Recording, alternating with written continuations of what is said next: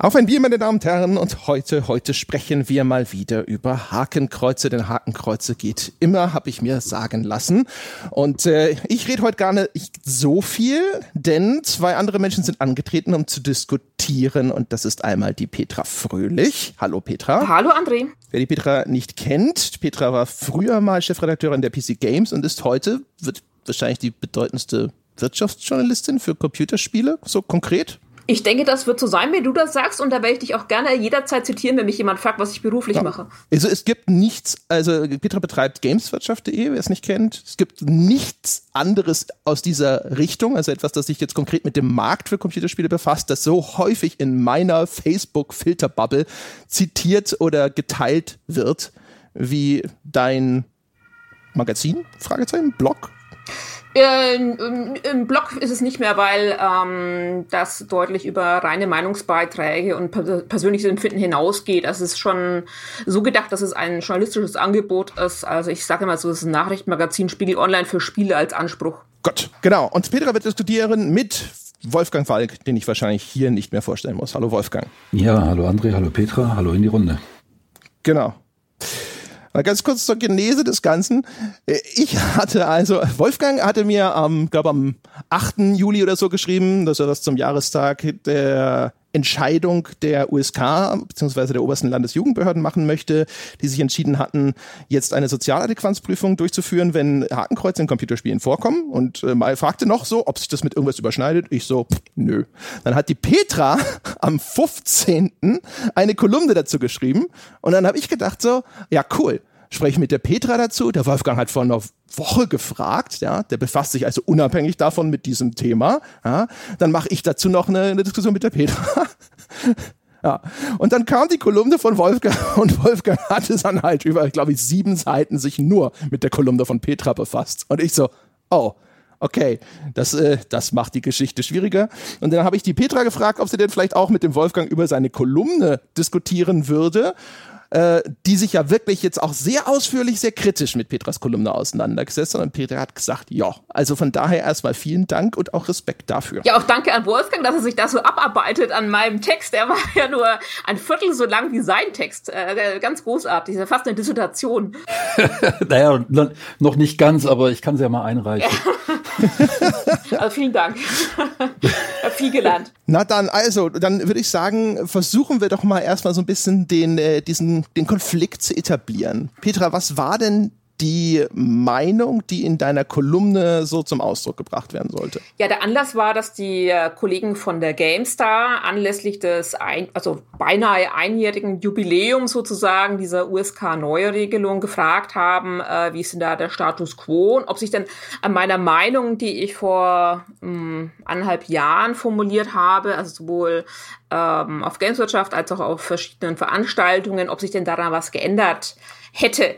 Und äh, da war meine Auffassung, nee, ähm, ist das immer noch so, obwohl quasi die, die Wiese ja gemäht ist. Das Thema ist ja an sich durch. Also, ich, also aus meiner Sicht war da gar kein großer Diskussionsbedarf äh, mehr, weil ja das Ding ja eigentlich durch war und jetzt man da erstmal abwarten musste, was passiert da eigentlich, wie entscheidet die USK, was machen die Hersteller, packen die Hakenkreuze rein, ja, nein. Aber nach einem Jahr kann man ja schon mal durchaus eine Zwischenbilanz äh, ziehen.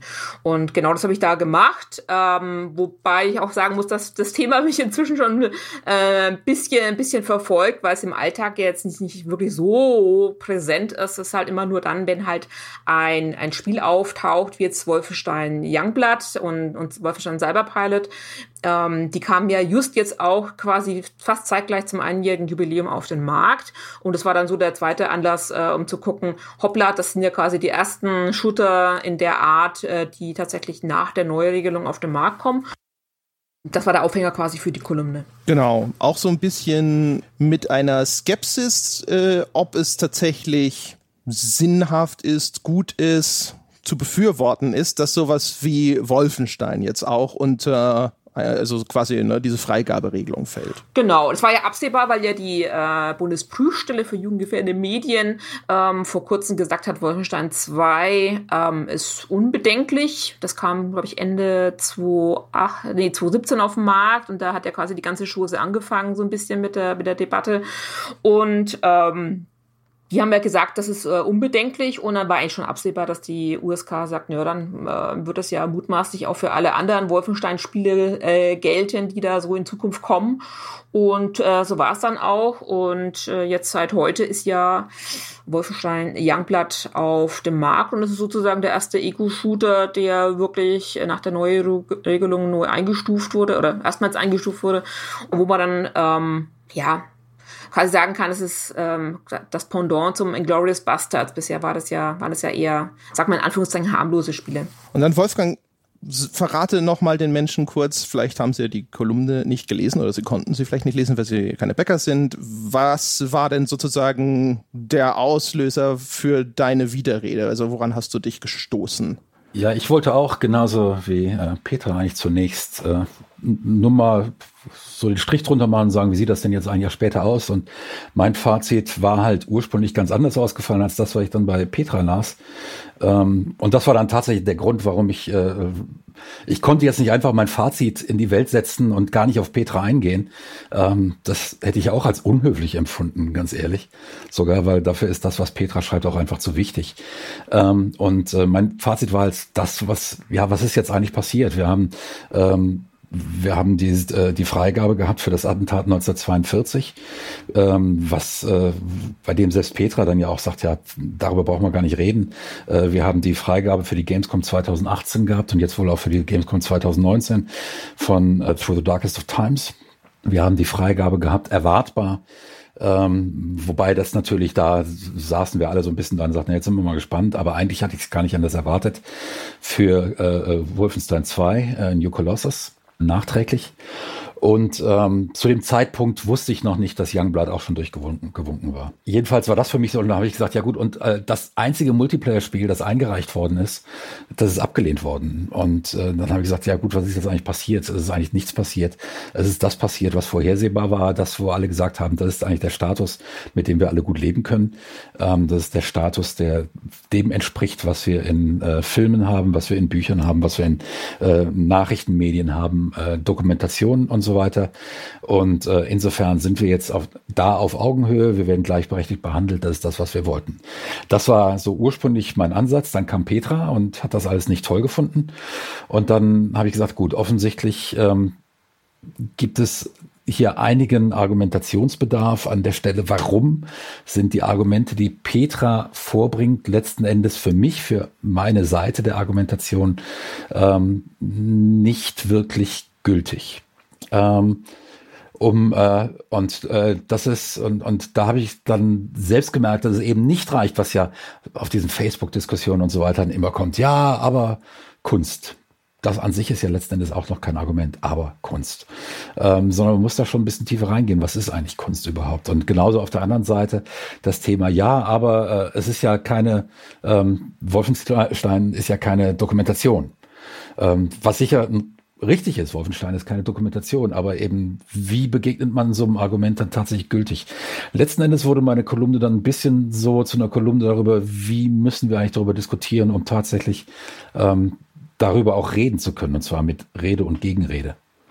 Und ähm, das ist, das habe ich mal versucht, ein bisschen genauer zu sezieren. Und das ist viel, ist also nicht so sehr die Auseinandersetzung mit ähm, der Gegenseite jetzt als die Auseinandersetzung mit Argumentation an und für sich. Zur Wahrheit gehört natürlich auch, äh, dass jetzt meine Position innerhalb der Branche zumindest eine absolute Minderheitenposition ist. Definitiv, definitiv. Äh, das habe ich nicht erwähnt, das habe ich nicht erwähnt, das ist richtig, weil das aber auch gar nicht so wichtig war für mich, sondern ähm, weil das für mich auch kein Argument ist. Ähm, also zu, sagen, deine Position ist eine Minderheitenposition, ähm, das ist letzten Endes äh, dann empirisch nachweisbar, aber es sagt nichts über die Qualität der Argumente aus. Ja, also innerhalb der Branche ist das Thema auch fast durch, weil man ja auch quasi auch schon seit, weiß ich, Jahrzehnten äh, mit dem Thema umgeht und jetzt äh, die meisten, die da auch in der Branche tätig sind, sowohl auf Entwicklerseite als auch Journalisten und so weiter, die sind alle todfroh, dass das Ding jetzt endlich vom Tisch ist, weil ja auch viele quasi darauf hingearbeitet haben und ähm, ja, einfach gehofft haben, dass das Ding irgendwann mal ähm, wirklich geregelt äh, wird.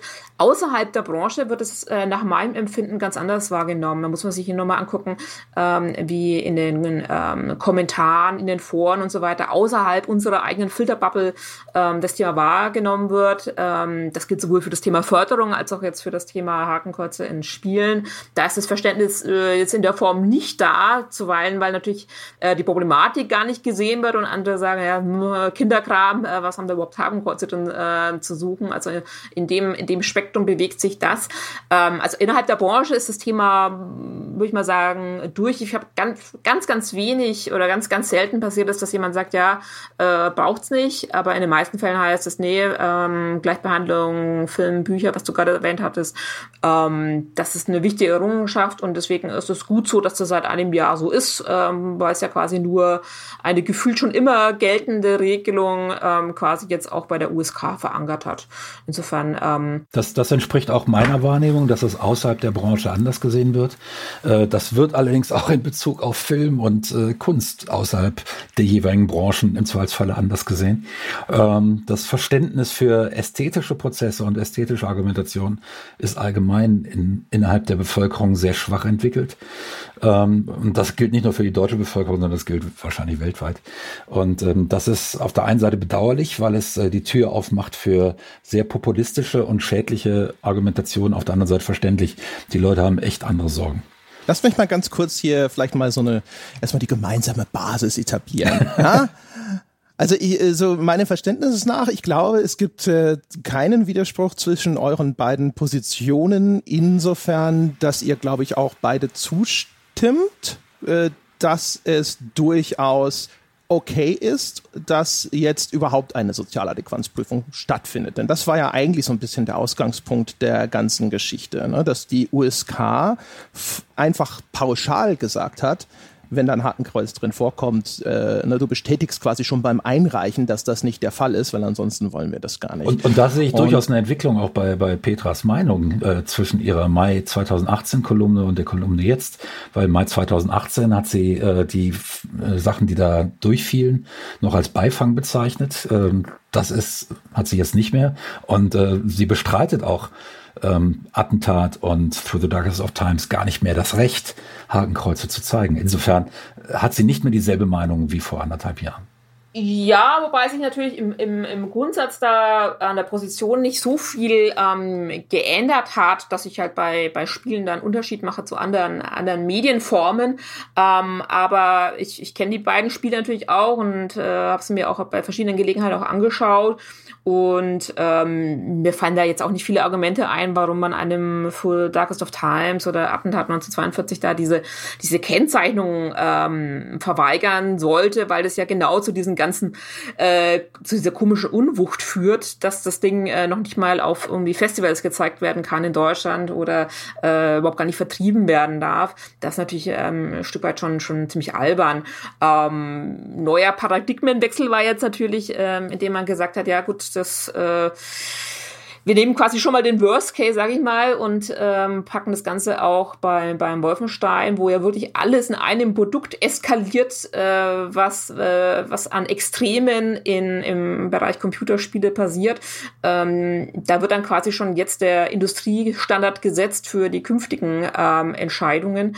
Und äh, das bereitet mir nach wie vor Sorge und äh, ich bin wahnsinnig gespannt, wie sich das in den kommenden Monaten ähm, entwickelt, weil man jetzt nach der Wolfenstein-Geschichte kaum noch ein Argument hat zu sagen, Freunde der Ostsee, wir verweigern diesem oder jenem Spiel ähm, da die, die, die Freigabe, äh, solange halbwegs erkennbar ist, dass man quasi gegen die Bösen kämpft, äh, so, also, solange die Haltung quasi erkennbar ist, äh, solange wird es durchgewunken. Und ähm, das bereitet mir, äh, gelinde gesagt, etwas, etwas äh, Sorge, aber ich lasse mich da auch gerne eines Besseren belehren. Ähm, da bin ich sehr gespannt, wie das weiterläuft. Du, du hast das Konkretisier das kurz nochmal. Sekunde, Sekunde. Konkretisier das nochmal ganz kurz. Wieso ist Wolfenstein äh, der Worst Case? Ne? Also das ist ja äh, übertrieben, satirisch und sonst was. Man könnte ja auch vermuten, ein Worst Case ist dann vielleicht, keine Ahnung, eher irgendein Call of Duty mit eher einem realistischeren Ansatz oder ähnliches. Ja, ähm, Call of Duty ist dann aus meiner Sicht dann schon nochmal eine weitere, äh, weitere Stufe. Also wenn ich mir so ein Call of Duty World War II anschaue, Ähm, das hat ja in der deutschen Version im Singleplayer und im Multiplayer keine Kreuze. In der internationalen Version hast du es in der Singleplayer-Version schon, im Multiplayer nicht. So. Und äh, bislang ist es so, dass die ähm, dass die Multiplayer-Version dahingehend weltweit einheitlich ist, aber ähm, da ist mein Eindruck, dass das allein an diesem wahnsinnig großen, wahnsinnig wichtigen deutschen Markt liegt ähm, weil eben zum Beispiel Call of Duty neben FIFA und GTA eben eine der wichtigsten Konsolen-Franchises weltweit ist. Ähm, allein in Deutschland äh, Millionen Stück verkauft. Und jetzt lass mal ein neues Call of Duty kommen. Ich glaube, da wird die Nummer dann schon anders diskutiert als bislang. Also bislang nimmt ja Activision äh, bei diesen Spielen sozusagen Rücksicht auf diesen wahnsinnig wichtigen deutschen Markt. Und wenn ich die Entwicklung der vergangenen Jahre sowohl was das Thema Gewalt anbelangt, das hatte ich hier in der Kolumne auch aufgeführt, äh, dass man da ja auch eine ungute Entwicklung sieht. Äh, wenn ich diese Entwicklung fortschreibe und die Spruchpraxis mir von BPJM und äh, USK anschaue, dann glaube ich, dass wir in einigen Jahren ähm, auch darüber diskutieren, dass man sagt, ähm, pff, ganz ehrlich, historisch authentisch, ähm, lass uns doch einfach mal die Hakenkreuze und die SS-Runen auf den Uniformen auch im Multiplayer zulassen. Also, dass das jetzt völlig ausgeschlossen ist, ähm, das sehe ich jetzt nicht, sondern wenn ich das einfach fortführe, gedanklich wieder, ähm, die Entwicklung jetzt auch hin zu Wolfenstein war, dann äh, kann ich mir vorstellen, dass es in einigen Jahren gar nicht mehr zur Diskussion steht. Zumal explizit bei Wolfenstein ist es so, ähm, das sind Spiele, die vor, weiß nicht, 20 Jahren beschlagnahmt wurden. Vor äh, 10 Jahren hat man die noch entschärft und ähm, hat äh, da große Anstrengungen unternommen, das überhaupt auf den Markt zu bringen. Und heute sind die Dinge einfach freigegeben. Das hast du auch in anderen Genres und bei anderen Spielen. Und ähm, das zeigt einfach äh, eine Entwicklung auf, wo ich nicht glaube, dass sie jetzt im Falle von Wolfenstein Cyberpilot und Wolfenstein äh, Youngblood äh, stoppt, sondern dass das quasi nur so eine, so eine ja, so ein, so ein Zwischenhalt ist ähm, auf dem Weg zu weiteren Freigaben. Okay, aber nur nochmal, also das, das, das, das, diese Befürchtung einer Aufweichung, dazu kommen wir noch, aber warum ist Wolfenstein schlimm? Also mach das mal ein bisschen begreifbarer, warum du jetzt sagen würdest, meiner Meinung nach hätte man in dem Fall eben sagen sollen, das ist nicht sozial adäquat. Also ich finde, dass man explizit bei Wolfenstein über, ich weiß nicht, wie lange man das ähm, spielt, also ich habe, glaube ich, so 20 Stunden was gebraucht äh, für das ganze, ganze Ding, dass in dem Fall de, die die Darstellung von Hakenkreuzen, von äh, Figuren, von ja, von Armeen, von, äh, von diesen Streitkräften, von den Kampfrobotern und so weiter, die ja auch ähm, alle unter diesem Hakenkreuz äh, laufen würden in der internationalen Version, dass das einfach genau dem zuwiderläuft, was das deutsche Strafgesetz vorsieht, nämlich eine Ächtung und Tabuisierung von Hakenkreuzen oder verfassungsfeindlichen Symbolen im Alltag. Das ist nämlich, äh, ich weiß nicht, wie viele die da drin haben, äh, gefühlt Tausende während der, der kompletten ähm, Spielzeit.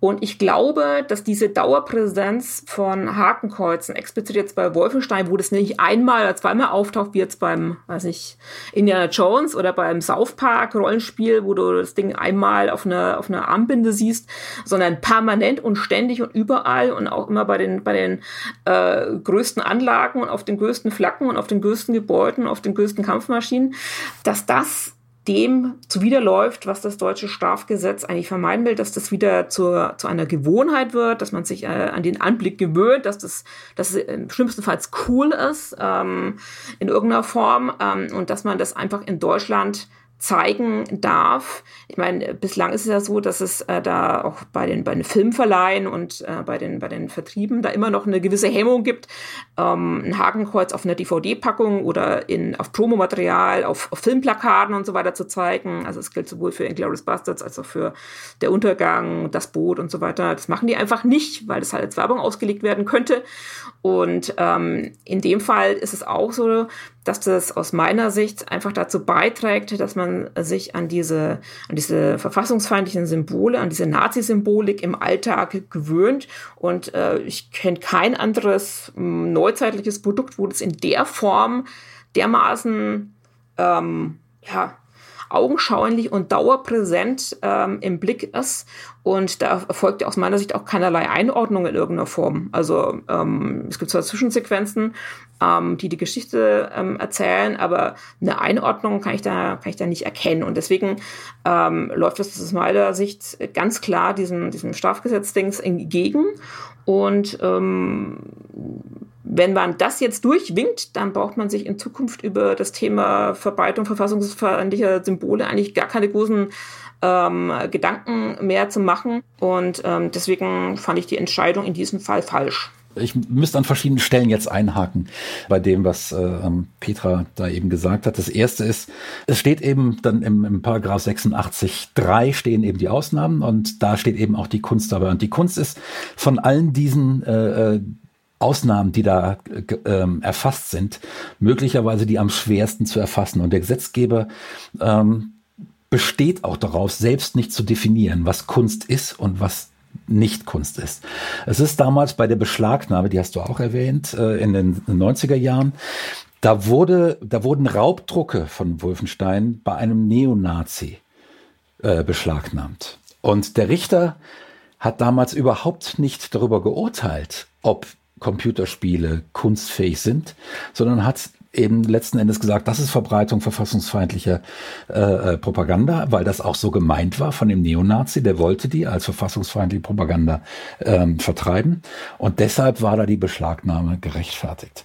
Das hat sich also überhaupt nicht über äh, Wolfenstein als Computerspiel geäußert, sondern das hat sich über Wolfenstein als äh, ähm, Propagandamittel geäußert in dem Zusammenhang, dass dieses Spiel als Raubkopie bei einem Neonazi äh, beschlagnahmt worden war. Dieser, dieser Kontext ist nicht ganz unwichtig, wenn wir das weiter diskutieren, weil du sagtest, es hat sich von der Beschlagnahme über das äh, es allgemein nicht anerkannt wurde, jetzt bis zur Anerkennung entwickelt. Die Beschlagnahme hatte besondere äh, Hintergründe der Kai Bodensieg einem auch immer gerne erzählt, wenn man ihn darauf anspricht. Ähm, jedenfalls ähm, ist das Ganze äh, sehr lange eine sehr verkorkste Sache gewesen, weil dann tatsächlich in der Öffentlichkeit mit dieser Beschlagnahme diskutiert wurde, dass Computerspiele ähm, nicht unter den Kunstvorbehalt fallen, was dieser Richter überhaupt nie geprüft hat. Und was, weil das Urteil nicht in eine zweite Instanz ging, auch nie geprüft wurde. Und das wurde auch von der Gegenseite nie angebracht, das wäre doch Kunst. Ähm, und so wurde dann letzten Endes mit einem Urteil argumentiert, das die entscheidende Frage nie diskutiert hat. Ähm, und das sehr lange, nämlich bis 2018. Also über 20 Jahre. Ähm, die Diskussion an sich entstand dann, also ich habe die frühesten Artikel waren dann irgendwann, glaube ich mal 2014, das habe ich doch mal bei einer Recherche herausgefunden. Das war also dann schon vor Wolfenstein 2. Wolfenstein 2 kam dann, dann wurde es äh, äh, ist erstmal richtig öffentlich, diese Diskussion. Ähm, und dann kam eben die, kam das Beispiel Attentat 1942, da wurde es richtig albern. Und dann musste da letzten Endes was geschehen. Ähm, das ist für mich eher so die Timeline. Das heißt, man hat dann gemerkt, hallo, wir haben hier eine offensichtlich relativ bedeutende Kunstform. Das bestreitet niemand mehr ernsthaft, dass es sich um eine Kunstform handelt. Und die ist aus irgendwelchen Gründen, die nicht wirklich äh, klar sind, von diesem äh, äh, von der Sozialadäquanz ausgenommen. Und insofern musste da was passieren, weil sich das natürlich schon verfassungsrechtlich nicht aufrechterhalten lässt. Das wäre also spätestens irgendwann vom Verfassungsgericht gekippt worden. Das war absehbar und da sind dann die Landesjugendbehörden ähm, oder die Landes, äh, oberste Landesjugendbehörde dem nur ähm, zuvorgekommen. Dass Wolfenstein äh, sicher ein Spiel ist, an dem man den Grenzfall festmachen kann, da bin ich mit der Petra wahrscheinlich einer Meinung. Und bei Petra, für Petra ist über der Grenze für mich nicht. Da können wir im Detail noch drauf kommen. Ich möchte nur noch auf den Sprung eingehen, den sie dann sofort macht, wo sie befürchtet, dass sich das auf Multiplayer ausweitet. Wie gesagt, das erste Multiplayer-Game, das da reinkam, wurde sofort und ganz schmerzfrei abgelehnt. Ähm, ist dann auch von der Firma, die das Spiel ähm, anerkennen lassen wollte, nicht vor Gericht weiter verfolgt worden, wohl wissend, dass das vor Gericht nicht durchgehen wird, dass man die Nazi-Seite spielt. Da fragt man sich natürlich auch, warum, ne? Also, was, äh, wo genau sind da die Hemmungen? Die, die, die Hemmung ist, dass du die Nazi-Seite spielst, dass da Gruppen sich finden im Internet, die sich die Hakenkreuzbinde an den Arm pinnen äh, über Auswahl der äh, Seite, die sie spielen und die dann letzten Endes da stehen und diese Seite vertreten in einem Spiel. Und Ich würde jetzt argumentieren, dass das in einem Singleplayer-Spiel nicht notwendigerweise, obwohl es sehr, sehr gut gemacht sein müsste, nicht notwendigerweise ein Hintergrund, äh, Hinderungsgrund wäre in einem Multiplayer-Spiel, in dem dann auch noch Chat stattfinden. Sehr wohl, weil in dem Augenblick eine Identifizierung mit dem Hakenkreuz stattfinden muss, sonst kann ich diese Seite ähm, nicht spielen und vor allem muss ich mich mit der Gruppe identifizieren, die diese Hakenkreuze spielt. Ähm, an der Stelle greifen ähm, Mechanismen der ähm, äh, die sozialwissenschaftlich sicher äh, ein Sozialwissenschaftler jetzt hier genauer darlegen könnte, äh, der Identifizierung mit einer Gruppe, die genau das, dieses Tabu, das als und wir befinden uns dann ja in der Öffentlichkeit, weil wir uns in einer Gruppe befinden, die, die, genau dieses Tabu massiv unterlaufen. Und in dem Augenblick, Petra, wenn so etwas tatsächlich bei der USK mal durchgewunken würde, wäre ich auch mit dir publizistisch komplett auf einer Seite. Und da können wir dann gerne koordinieren. Ähm, da würde äh, da, da hätte ich so viele Bedenken dagegen, dass ich, äh, das ging überhaupt nicht. Aber bisher hat eben die bisherige Spruchpraxis, die sich ja jetzt auch erst bildet, der USK, und äh, solche Spruchpraxen sind dann häufig auch sehr, sehr stabil über viele Jahre. Ähm, die bildet sich gerade erst und bisher gibt es keinen Grund anzunehmen, dass eben der Multiplayer-Teil eines Call of Duties demnächst in Deutschland mit Hakenkreuzen gespielt werden kann. Und ich weiß auch überhaupt nicht, ob es irgendein Spiel gibt, äh, ein größeres Spiel jetzt, das einen solchen Multiplayer tatsächlich mit Hakenkreuzen anbietet, international. Und da würde ich jetzt tatsächlich sagen, nein, da gibt es eben das, was Petra befürchtet und das sehe ich noch überhaupt nicht. Ähm, das existiert nicht. Ich glaube auch, dass da tatsächlich international ein großes Bewusstsein da ist ähm, für diese besondere Sache. Ähm, wie gesagt, das ist jetzt noch nicht der Singleplayer, Multiplayer, äh, äh, Singleplayer-Teil äh, Wolfenstein, ob es jetzt Wolfenstein 2 ist oder Youngblood. Youngblood habe ich noch nicht gespielt. Hatte ich auch ehrlich gesagt gar nicht so auf dem Schirm, als ich die Kolumne geschrieben habe. Und äh, im Multiplayer-Teil äh, von Wolfenstein gibt es dann ja auch keine Hakenkreuze mehr. Also insofern denke ich, ist das eine Sache, die sollten wir nicht so als, ja, das kommt bestimmt und deshalb sollten wir uns jetzt prinzipiell dagegen wehren, sagen, sondern wir sollten da tatsächlich den entsprechenden Instanzen, die das zu bewerten haben, zutrauen, dass sie diese Grenzziehung vornehmen können. Du würdest also annehmen, dass äh, diejenigen, die im Multiplayer-Modus von Call of Duty World War II oder Battlefield 5 mit auf Seiten der Deutschen ähm, in deutschen Uniformen, mit deutschen Helmen, mit deutschen Waffen ähm, in die Schlacht ziehen, diese Übersprungsleistung äh, da nicht hinkriegen und sagen, ähm, ich weiß, für wen ich da unterwegs bin. Doch, Weil doch. Das wird ja, das wird ja quasi äh, von der USK und auch von der Gesellschaft und von den Spielern und von den Entwicklern und so weiter so gesehen, sag mal, toleriert oder sogar nein, gefördert. Nein, nein, nein, nein, nein. Nee, nee, das, aber das ist jetzt tatsächlich ich möchte noch nicht was behaupten, da gibt es keine Nazis, die das spielen. Ich möchte nur behaupten, das sind nicht alles Nazis, die das spielen. Und äh, so ein Satz kommt aus meinem Mund und äh, das klingt ja schon sehr, der André lacht auch. Ja, In der AfD sind doch nicht alles Nazis. Ja, doch, in der, in der, AfD sind alles Nazis, aber nicht jeder, der den, die, die, die Deutschen bei äh, Call of Duty spielt, ist dann Nazi. Äh, der André fragt sich was ganz anderes und das ist, glaube ich, auch das, was Petra meint. Ich möchte doch kurz, ich möchte noch ganz kurz äh, ja. das, das konkretisieren, dann darfst du deine Frage stellen. Es geht ja bei, äh, um die Tabu Tabuisierung der Symbole. Und in dem Augenblick, wo ich letzten Endes in einer Öffentlichkeit mit diesem Symbol rumlaufen kann, werden diese Symbole dann tatsächlich enttabuisiert. Das heißt, das, was tatsächlich in Paragraph 86 äh, 1 steht, dem wird zuwidergelaufen und das lässt sich auch durch Paragraph 86 3 nicht äh, rechtfertigen äh, in der, an der Stelle.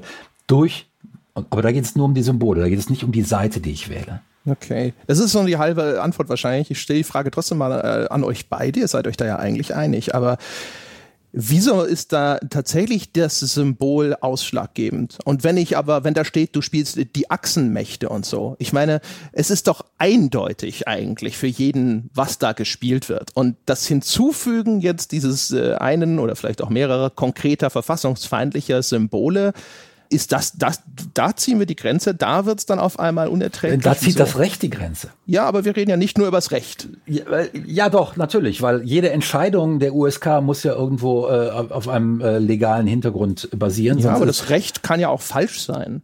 Wir können ja auch sagen, wir wollen auch eine Verschärfung von Regeln. Wir können uns gerne über ein Verbot von Spielen unterhalten, wo ich tatsächlich die Nazi-Seite spiele. Genau, da interessiert mich deine Meinung. Man spielt Räuber äh, und Gendarm, man spielt Cowboy und Indianer. Ähm, ich, mir ist es persönlich noch nicht begegnet, dass die Leute Nazi gegen Jude gespielt haben äh, oder die Kinder. Ähm, aber ich würde meinen Kindern so ein Spiel definitiv äh, äh nicht erlauben. Das ist ganz klar.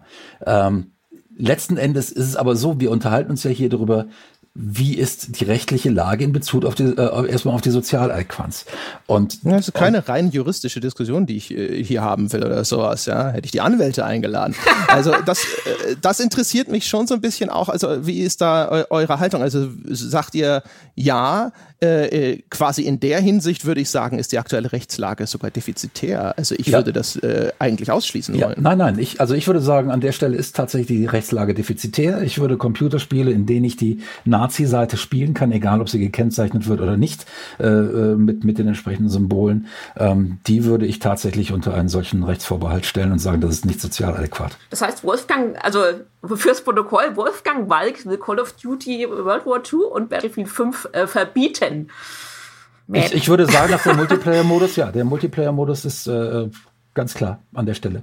Der soll, der müsste so entfremdet werden. Äh, also wenn ich jetzt Gesetzgeber wäre, wenn, wenn ich jetzt hier der Zensor Maximus in Deutschland bin und einfach so Gesetze erlassen kann, dann würde ich sagen, ja, nee, das, das geht nicht. Nicht in Deutschland. Weil ich beschütze dann die KZ-Infrastruktur letzten Endes.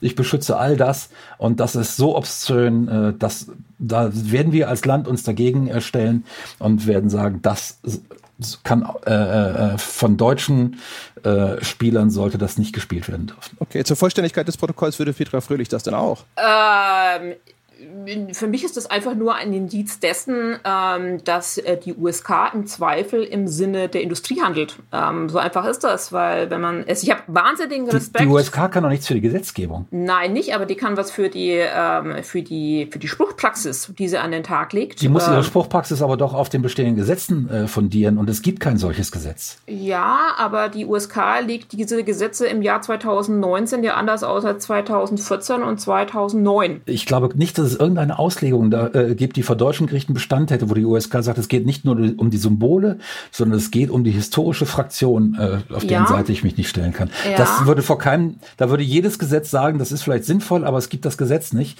Also jedes Gericht würde das sagen. Und in dem Augenblick wäre die Spruchpraxis sofort wieder hinfällig. Da, dafür bräuchte es tatsächlich eine Gesetzesinitiative, die das äh, äh, einbringt. Ja, aber die USK hat ja in den vergangenen Jahren auch dafür gesorgt, dass das Thema Thema zum Beispiel Gewaltverherrlichung heute anders beurteilt wird als noch vor einigen Jahren. Also Spiele wie jetzt ein äh, was war es, Dead or Alive, ähm, ich glaube Gears of War war auch, ähm, und noch 50 andere Beispiele, Mortal Kombat. Mortal Kombat, Mortal genau. Kombat als mhm. prominentestes Beispiel. Ähm, das wäre vor, vor fünf Jahren wäre es entschärft worden, vor zehn Jahren wäre es ähm, ab, äh, auf Index gelandet und vor 15 Jahren beschlagnahmt. Auch da, ähm, ohne dass ich diese Entwicklung gut finde, und ich finde die überhaupt nicht gut, äh, die USK hat letzten Endes eine Angleichung zwischen Film und Spiel an der Stelle durchgeführt. Ja, ja, ja. Und genau deswegen ähm, ja. habe ich auch also, Zweifel daran, dass es äh, quasi an dieser Stelle ähm, Halt macht.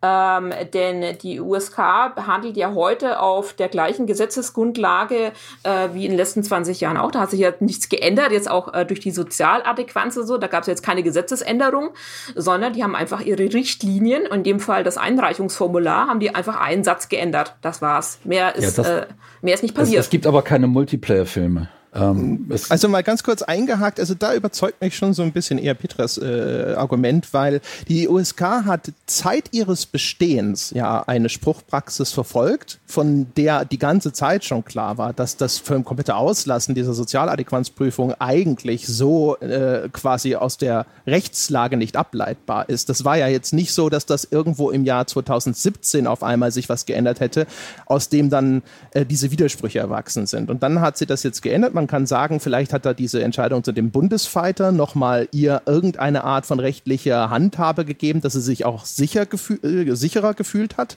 hier ihre Position zu ändern. Aber es findet ja immer eine Auslegung statt. Und die USK hätte ja auch, wie das ja auch teilweise erwartet wurde, warten können und sagen können, zwingt uns dazu. Macht euren Gerichtsprozess und bis irgendwas nicht wirklich konkret entschieden wird, bleiben wir bei der Haltung, die wir bislang auch über Jahrzehnte durchgesetzt haben. Ja, also erstens, die USK folgt den Empfehlungen äh, der obersten Landesjugendbehörden.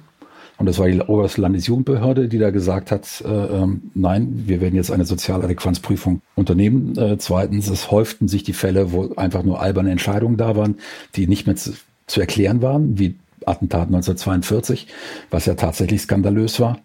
Ähm, und letzten Endes, letzten Endes geht es aber jetzt um, natürlich entwickelt sich immer eine Spruchpraxis. Bloß im Augenblick gibt es kein, keinerlei Hinweis, dass irgendjemand fordert, dass Hakenkreuz im Multiplayer äh, äh, ähm, interessant oder, oder, oder, oder äh, durchgewunken werden sollen. Es gibt tatsächlich ähm, und auf, an der Stelle bin ich auch bei Petra. Ich finde die, ich fand die Entwicklung im Film nicht gut, ähm, die da äh, von der Bundesprüfstelle für jugendgefährdende Medien äh, äh, abgesegnet wurde. Ich fand, ähm, ich fand die Entwicklung, die dann in Spielen logischerweise nachgezogen ist, auch nicht gut. Und ich bin an der Stelle tatsächlich dafür, sich nochmal darüber zu unterhalten. Das schreibe ich auch in meiner Kolumne. Ähm, und äh, da bin ich komplett auf Petras Seite. Ich warne nur vor der, vor, vor der Übersprungsschlussfolgerung, dass dann sofort etwas jetzt auf den, auf Multiplayer folgen wird, weil das nicht absehbar ist und weil es eben im Film da auch keine Vorbildfunktion gibt. Es gibt in keinem anderen Medium da eine Vorbildfunktion, wo die Bundes, äh, wo, wo, wo auf einmal die oberste Landesjugendbehörden oder ähm, die USK sagen würde, jetzt auch im Multiplayer. Ähm, das halte ich für keine äh, äh, äh, seriöse Argumentation, weil es dafür keinerlei Anzeichen gibt. Ganz im Gegenteil. Das einzige Anzeichen, das wir bisher in die Richtung haben, sagt Multiplayer.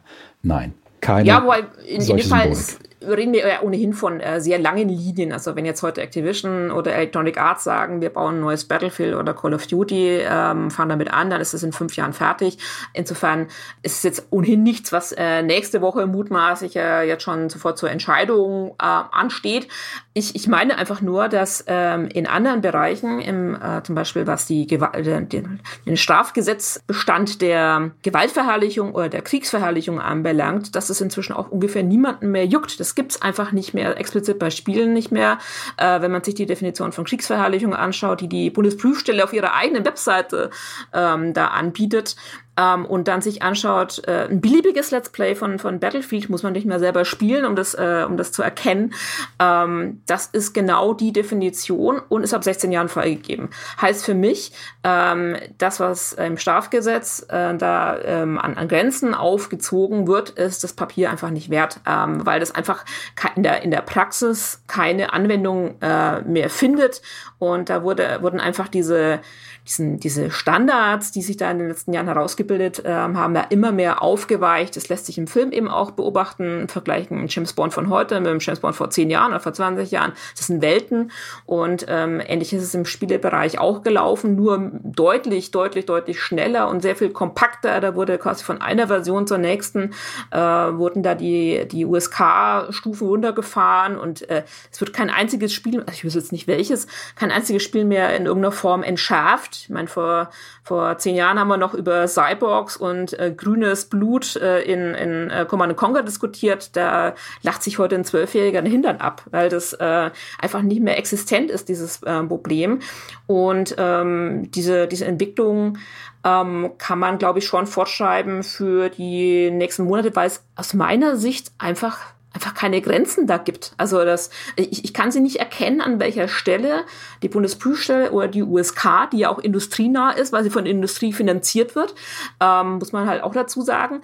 Obwohl die natürlich auch äh, einen Bombenjob machen. Da, ich kenne die auch seit 20 Jahren, die sind alle super, äh, kennen sich wahnsinnig gut aus, sind alle wahnsinnig nett und, und können richtig was. Also sie da keine, keine, keinen Fehler machen, die, die, die sind da außerhalb jeder, jeder Debatte. Aber ähm, ich sehe halt auch, dass es da keine Grenze gibt. Und mir fehlt persönlich die Fantasie für ein Spiel, äh, wie das aussehen müsste, damit es heute noch wegen Kriegsverherrlichung oder wegen ähm, Gewaltverherrlichung ähm, und vielleicht demnächst wegen Verstoß 86 oder ja, ähm, Strafgesetzbuch 86 ähm, abgelehnt wird oder entschärft Ja, jetzt machst du genau wieder das, was ich, was ich dir in meiner Kolumne noch vorwerfe. Du bringst wieder Sachen, du wirst wieder Sachen zusammen äh, äh und, und Strafgesetz äh, ist Strafgesetz. Wie bitte? Strafgesetz ist Strafgesetz. Das betrifft nein, nein, nein, Moment, nein, aber, aber du bringst wieder verschiedene Bewertungskriterien. Ja, auch ich beklage dass äh, die, die Aufweichung bei äh, äh Gewaltverherrlichung und die Auf, Aufweichung bei ähm, äh, Kriegsverherrlichung und diesem Ganzen, das beklage ich. Ähm, und ich denke auch, dass da die Spruchpraxis ähm, angepasst werden muss. Und wir sehen heute schon auch, auch die Folgen einer solchen Spruchpraxis, auch durchaus in der Politik. Ähm, eine, eine, eine, ähm, eine Abstumpfung gegenüber Gewalt. Äh, wenn ich mir angucke, wie Leute über ertrinkende Flüchtlinge schreiben, da wird es mir schlecht und ich glaube, dass es da einen Zusammenhang gibt und dieser äh, Zusammenhang lässt sich übrigens auch empirisch belegen.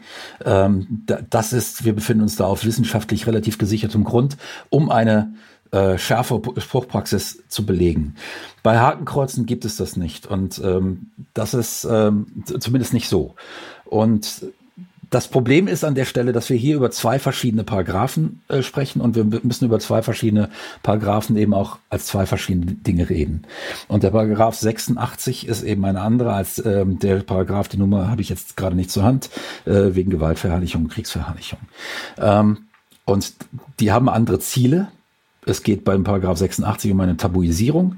Ähm, die Ziele ähm, der, der Gewalts- und Kriegsverherrlichung sind sicher etwas anders definiert, in, auch in der Spruchpraxis anders definiert. Und da brauchen wir einfach eine feine Unterscheidung, sonst kommen wir nicht weiter. Und das ist genau, äh, das ist genau der Punkt. Ich kann immer ganz viele Dinge, die ähnlich sind, zusammenfassen und durch die Ähnlichkeit äh, Argumente vom einen auf das andere übertragen, aber sie sind eben nur ähnlich. Und das ist Hund und Katze sind auch ähnlich, haben beide vier, äh, äh, äh, vier Beine, deswegen kann ich sie nicht gleich ernähren oder gleich behandeln.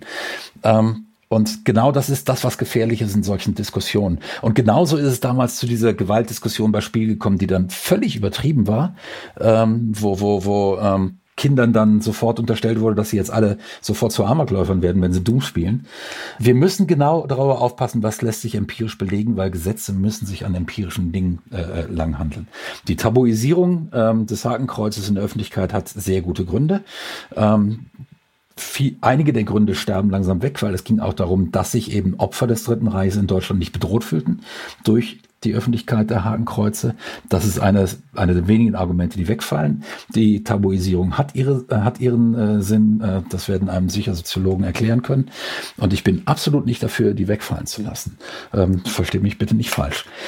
Es geht nur darum, dass eben, wenn wir, und auch hier wieder, wir müssen hier schärfen, wenn eine Regelung für eine Kunstform gilt, muss sie für alle anderen Kunstformen gelten, es sei denn, es gibt gute Gründe, warum sie nicht für diese Kunstform gelten. Deine Argumentation, Petra, zielt darauf ab, alle Kunstformen unter schärfere Beobachtung zu stellen. Und da bin ich absolut auf deiner Seite.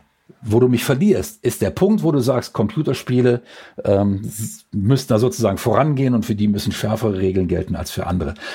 Diese schärferen Regeln, die müssen begründet sein und die müssen besser begründet sein, als du sie meines Erachtens begründest. Ich hatte in der Kolumne ja auch gesagt, dass das naiv wäre zu glauben, wenn man nur lange äh, genug auf äh, Hakenkreuze starrt, dass das zum, zum Nazi macht. Das ist natürlich äh, Kokolores.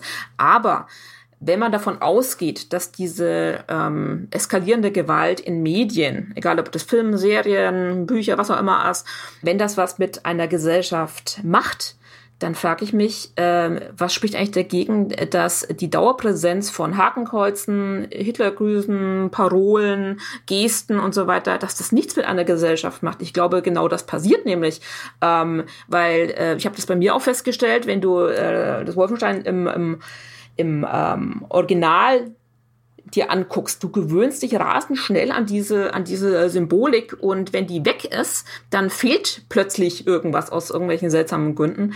Und ähm, das ist, glaube ich, ein, ein Effekt, dass das als normal anerkannt wird, ähm, explizit bei, beim Computerspiel. Ähm, das finde ich wahnsinnig, wahnsinnig gefährlich. Ähm, das macht bei einem Full the Darkest of Times, glaube ich, äh, spielt es keine Rolle. Jetzt, jetzt, jetzt, hast du eben einen kleinen Halbsatz gesagt und da möchte ich bitte sofort einhaken. Du hast eben gesagt, explizit beim Computerspiel. Wieso explizit beim Computerspiel und nicht bei allen anderen Medien auch? Ähm, ich glaube, dass, dass, das Argument, das du gebracht hast, wie soll man da einen großen Unterschied machen, das kann ich nachvollziehen, ähm, zumal ja in der, in der Branche und auch bei den, bei den Spielern ständig die Diskussion stattfindet, hä, wieso gibt es da eigentlich Unterschiede zwischen Film und Spiel in, in ganz vielen ähm, Bereichen.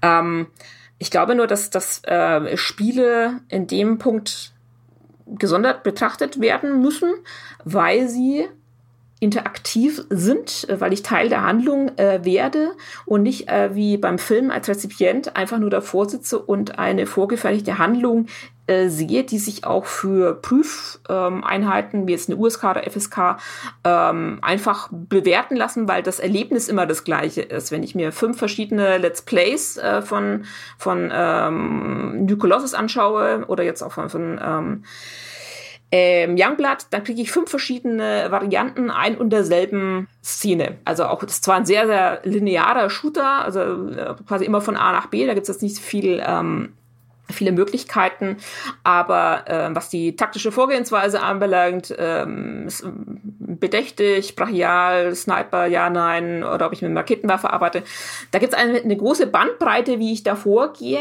und äh, deshalb wird jedes, jedes Spielerlebnis zum persönlichen Erlebnis des jeweiligen Spielers. Ähm, das äh, hängt davon ab, was der aus diesem Spiel macht. Und ich muss gestehen, äh, ich war ein bisschen, äh, also eine Szene hat mich da vor allem da ein bisschen umgehauen äh, bei, bei Wolfenstein. Das war diese Szene in einem Gerichtssaal, also wo quasi so dieses Pendant zu Freisler da äh, diese Gerichtsverhandlung abgehalten hat. Und dann rennst du da an diesem riesigen Gemälde von Hitler vorbei. Da habe ich gedacht, alter Schwede, äh, dass das inzwischen 2019 in Deutschland geht, äh, Wahnsinn. Ähm, das fand ich aber, schon aber, ziemlich, aber ziemlich die schockierend. Frage, die, die, du, du verweist auf die Interaktivität und das ist ein völlig gültiges Argument. Ein interaktives Medium ist was an, ein anderes als ein äh, nicht interaktives.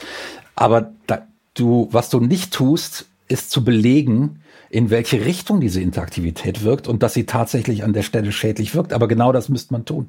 Das heißt, wenn ich mir jetzt anschaue, wie stehe ich als Spieler in diesem Spiel? Wie werde ich äh, äh, ermächtigt, in diesem Spiel etwas zu tun?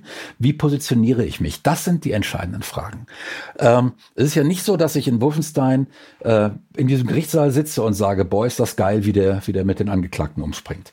Es ist ja nicht so, dass Wolfenstein sich irgendwie Mühe geb, äh, geben würde, das Ganze zu, äh, äh, sympathisch wirken zu lassen, das Ganze menschlich wirken zu lassen, dem Ganzen einen irgendeine eine Facette zu, äh, zu geben, wo die Leute sagen, da fühle ich mich jetzt äh, als Mensch aufgehoben und zu Hause und das finde ich eine Regung, die finde ich sympathisch. Das vermeiden die ja mit, mit wirklich, da geben sie sich ja wirklich Mühe, das zu vermeiden. Das heißt, ist es nicht viel wichtiger, sich zu fragen, eben, wie wird das Hakenkreuz innerhalb des Werks eingeordnet oder eine Hitler-Darstellung? Das heißt, direkt anschließend an diese brutale Gerichtsverhandlung, die ja nichts anderes ist als ein verbales Massaker. Ähm, direkt sehe ich dieses übermächtige Hitler-Porträt. Das wird in dem, das kriegt ja einen Kontext, ja. Wie wird also die faschistische Ideologie eingeordnet und wie werden meine eigenen Spielmöglichkeiten zum dargestellten Faschismus eingeordnet? Ähm, all das, das ethische System, in dem ich mich befinde und gegen das ich kämpfe in dem Spiel. Wie wird das? Das ist doch eigentlich viel wichtiger, als einfach nur zu sagen, und da endet irgendwo auch dein Argument, das ist interaktiv und deshalb ist das schädlich. Weil das ist eine Kausalkette, die du nicht belegst. Ähm, ja, wobei ich tatsächlich da einen Unterschied machen würde. Ich meine, normalerweise wird der wird das Spiel ja immer sehr gerne in die Nähe des Films äh, gerückt, was natürlich sehr angenehm ist, weil man dann, dann die gleichen ähm, die gleichen Maßstäbe anlegen kann. Ja, das darf man nicht. Ja, äh, es passiert aber. Also es wird immer ja passiert, aber äh, das ist ja jetzt nicht das Entscheidende, ob das passiert in der öffentlichen Wahrnehmung, sondern entscheidend für eine Gesetzgebung müsste ja sein, wie es tatsächlich empirisch nachweislich auf die Menschen wirkt, oder nicht? Ja, wobei äh, ich tatsächlich äh, Computerspiele eher in die Richtung des äh, Spiels ähm, rücke und weniger in Richtung des Films, wo ich quasi passiv äh, mir irgendwas angucke, sondern äh, ich sehe es eher in Richtung, Richtung Spiele. Und da ist es ja auch so aus guten Gründen, dass äh, zum Beispiel äh, Gesellschaftsspiele, Brettspiele ähm, und selbst äh, Spielzeug, wenn man diesen Schritt gehen will, äh, eben auf diese ähm, Symbolik äh, verzichtet aus äh, guten Gründen, weil da es ja darum geht, was ich mit dem vorhandenen Material anstelle, was ich da immer quasi meine eigene, eigene Geschichte, mein eigenes Erlebnis daraus, das jetzt beim Inglourious Busters ist nicht anzunehmen. Und ähm, insofern spätestens, spätestens beim Multiplayer-Modus, äh, den du ja quasi ins, ins Reich der Fabel ähm, verortest, ähm, glaube ich, ähm, ist man dann an spätestens an einem Punkt, ähm, wo das dann nicht mehr wirklich hinzunehmen ist. Und ähm, Insofern dieses Passive des Films versus das Interaktive des äh, Spiels, da würde ich tatsächlich schon einen Unterschied machen, wobei ich zugegebenermaßen äh, diese, diese, diese Wirkung jetzt mit Blick auf ähm, die Hakenkreuze jetzt auch nicht benennen kann. Also es ist ein ein Stück weit auch ein, auch ein, ein Gefühl beziehungsweise eine, eine Übertragung der Erkenntnisse aus anderen Bereichen, wie vorhin erwähnt, im Bereich äh, der Gewalt. Da geht man auch von einer Wirkung aus, dass das was mit einer Gesellschaft macht, mit dem Spieler macht, wenn der halt äh, explizit äh, für einen längeren äh, Zeitraum äh, das als normal empfindet und als erstrebenswert empfindet. Ich meine, äh, da ist ja so beim, beim Battlefield Call of Duty kriegst du schönen Achievements und Abzeichen und Medaillen und Pokale ähm, für, für Headshots und so weiter. Ähm, dass das nichts mit dem Menschen macht, da habe ich mal Zweifel. Und ähm, äh, gleiches würde ich in dem Fall auch annehmen, ähm, wenn ich ähm, für die bösen Anführungszeichen ähm, in den Krieg ziehe, nämlich im Falle von, von, ähm, von Battlefield, da braucht es aus meiner Sicht als gar kein ähm, aus gar kein Symbol, sondern das wäre quasi einfach nur noch ähm, ja, Deko in dem Fall, ähm, weil es schon deutlich über das hinausgeht, was man, glaube ich, äh, in, in Spielen zeigen sollte. Ich muss mal ganz kurz äh, die, die Prämisse hinterfragen, weil das klingt so ein bisschen, als äh, würdest du sagen, inzwischen stimmst du so ein bisschen der Grundprämisse dieser Killerspieldebatte zu, dass zu viel Gewaltdarstellung einen negativen Einfluss auf die Gesellschaft nimmt. Und da gibt's ja nach wie vor keinen Konsens. Ja, ich glaube, dass es, dass es jetzt nicht auf den einzelnen Spieler bezogen ähm, ein, ein, ein Problem darstellt, sondern eher auf die Gesellschaft an und für sich. Nämlich, dass wir einfach diese Gewaltspirale ähm, in den Medien einfach seit Jahren, Jahrzehnten immer weiter äh, treiben und dass das abstrahlt auf andere Bereiche. Das liegt jetzt nicht explizit an Computerspielen, aber ich finde, ähm, wenn man das so vergleicht, wie Filme und Serien bestimmte Mechanismen und bestimmte Mechaniken ähm, von, von Spielen übernehmen und Einstellungen und äh, Perspektiven, dann sind da Spiele schon in einer Vorreiterrolle. Und ähm, deswegen, glaube ich, muss man da explizit genau hingucken, ähm, weil es dann natürlich auch kein, keine Grenze gäbe, ähm, diese Symbole in Strategiespielen zu verwenden als Beispiel. Da muss ja nicht zwangsläufig immer ein Eco-Shooter sein. Und ähm, die USK als solche ähm, guckt sich hier auch nur PC-Konsolenspiele im Wesentlichen an, ähm, aber ist in anderen Bereichen ja gar nicht, gar nicht zuständig formell. Insofern ähm, es ist zwar schön, dass die sich das äh, alles äh, angucken und da sozial adäquat äh, urteilen, aber sie decken halt auch nur einen Teil des Marktes ab. Und ich glaube, äh, wenn man bestimmte ähm, Dinge einfach mal zulässt, äh, dass das dann halt auch sich auf andere Bereiche auswirkt. Wie, wie hat sich denn da, also kannst du mir sagen, inwiefern oder woran diese Meinungsänderung, woher kommt die? Also ich meine mich zu erinnern, ich weiß jetzt nicht, in welcher Position du damals gewesen bist, aber auch die PC Games hat ja damals sowas wie Ich wähle keine Spielekiller oder sowas gemacht äh, da, ich vermute einfach über die Jahre oder sowas musst du äh, Erkenntnisse gewonnen haben, die deine Meinung geändert haben? Nein, gar nicht mal so sehr, sondern ich würde tatsächlich einen Unterschied machen äh, zwischen den Spielen, die es damals gab und ähm, damals hatte man noch den Eindruck zumindest, ähm, dass es an irgendeiner Stelle eine, eine Instanz gibt, die äh, Rahmenbedingungen und Leitplanken setzt. Diese Leitplanken gibt es heute aus meiner Sicht nicht mehr, weil so gut wie nichts mehr indiziert oder beschlagnahmt wird. Also alle, alle Jubeljahre mal. Ähm, es geht fast alles durch, also durch die USK alles. Und ähm, dahingehend mhm. hat sich schon was verändert in der Branche. Und man merkt es ja auch, dass die, dass die, dass die Entwickler einfach noch ein Schippchen immer noch drauf. Ich meine, guckt dir, guckt dir ein Spiel an wie Sniper Elite 4 äh, an sich völliger Wahnsinn. Kann man eigentlich keinem geistig gesunden Menschen erklären, was da gerade passiert. Demnächst kommt eine VR-Version. Das ist dann nochmal eine Spur, Spur perverser. Das Ding kriegt genauso eine 18. Da muss man sich keine Gedanken machen. Und ähm, das ist einfach eine Entwicklung, die ich wahnsinnig bedenklich ähm, finde, weil es einfach ähm, so diese, Anything Goes Mentalität sich da durchsetzt. Und ähm, bei den bei den Spieleherstellern ist es ja genauso. Schau dir Call of Duty an, die ähm, da ist es auch so, dass die sich Gedanken machen, wie wird äh, hier äh, der Zweite Weltkrieg ähm, im, im deutschen Markt wahrgenommen von der deutschen Bevölkerung. Ähm, und da, die machen natürlich die Unterscheidung zwischen der Wehrmacht und der Waffen-SS und so weiter, weil die sich das genau angucken und äh, äh, um die Bedeutung des Marktes ähm, wissen. Und da geht's dann gar nicht mehr darum, kann man da als Deutsche in den, in den in, äh, im Zweiten Weltkrieg da spielen mit deutschen Waffen und in deutscher Uniform, nur halt ohne die Symbole, haha. Aber ähm, die Rolle ist ja klar, die ist ja unmissverständlich und im Zweifel kann man sich das Symbol auch noch dazu denken, wenn man das will. Insofern geht es da gar nicht mehr darum, dass man sich an irgendwelche äh, Leitplanken da hält, sondern ähm, inzwischen geht fast alles. Und das äh, bereitet mir große Sorge. Und wenn dann halt ein Battlefield ab 16 freigegeben ist, dann ist alles zu spät. Also dann, dann kann man es auch gleich sein lassen. Weil ähm, und das ist eben das, was mich da umtreibt bei dieser, bei dieser Hakenkreuz-Geschichte, ähm, weil ich einfach gedanklich diese Entwicklung fortschreibe und das in einem unguten Szenario endet. Ähm, dass jetzt ein Multiplayer-Ding ähm, jetzt mal nicht durchs Raster gefallen ist, das ist äh, gut so und schön, aber ich würde daraus nicht ableiten, dass das in ein oder zwei Jahren äh, nicht doch passiert. Weil dann hast du eine gesellschaftliche Debatte oder mhm. eine, irgendwie eine Branche, äh, hast du einen Druck, was auch immer. Und dann hast du mal ein richtig großes Spiel, jetzt nicht irgendwie vom Indie-Team, was auch immer, ähm, aus der Ostukraine, sondern hast ein großes äh, Spiel, das in Deutschland 50 Millionen Euro Umsatz macht, äh, wie in Call of Duty. Dann hast du da eine andere Debatte. Also, das war jetzt bei Wolfenstein ja auch so. Und ja, sowas wie den, es gibt ja auch den Gedanken einer Rahmungskompetenz und dass wir halt alle, also ne, mit wenigen Ausnahmen, äh, äh, in der Lage sind, sehr klar zu unterscheiden, dass das in einem Spielkontext gerade stattfindet und deswegen auch eben dieser häufig gedachte Übertrag in die reale Welt eigentlich nicht stattfindet, außer sozusagen mit deinem Gehirn stimmt schon was nicht.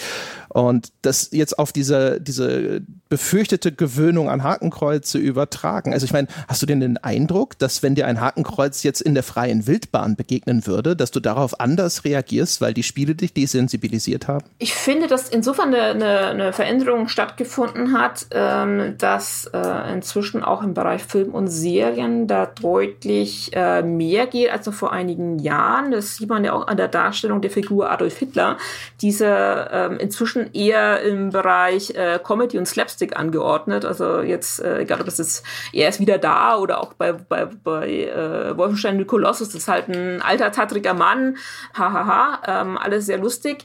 Aber ich finde, dass diese Einordnung da einfach überhaupt gar nicht mehr äh, wirklich, wirklich geschieht.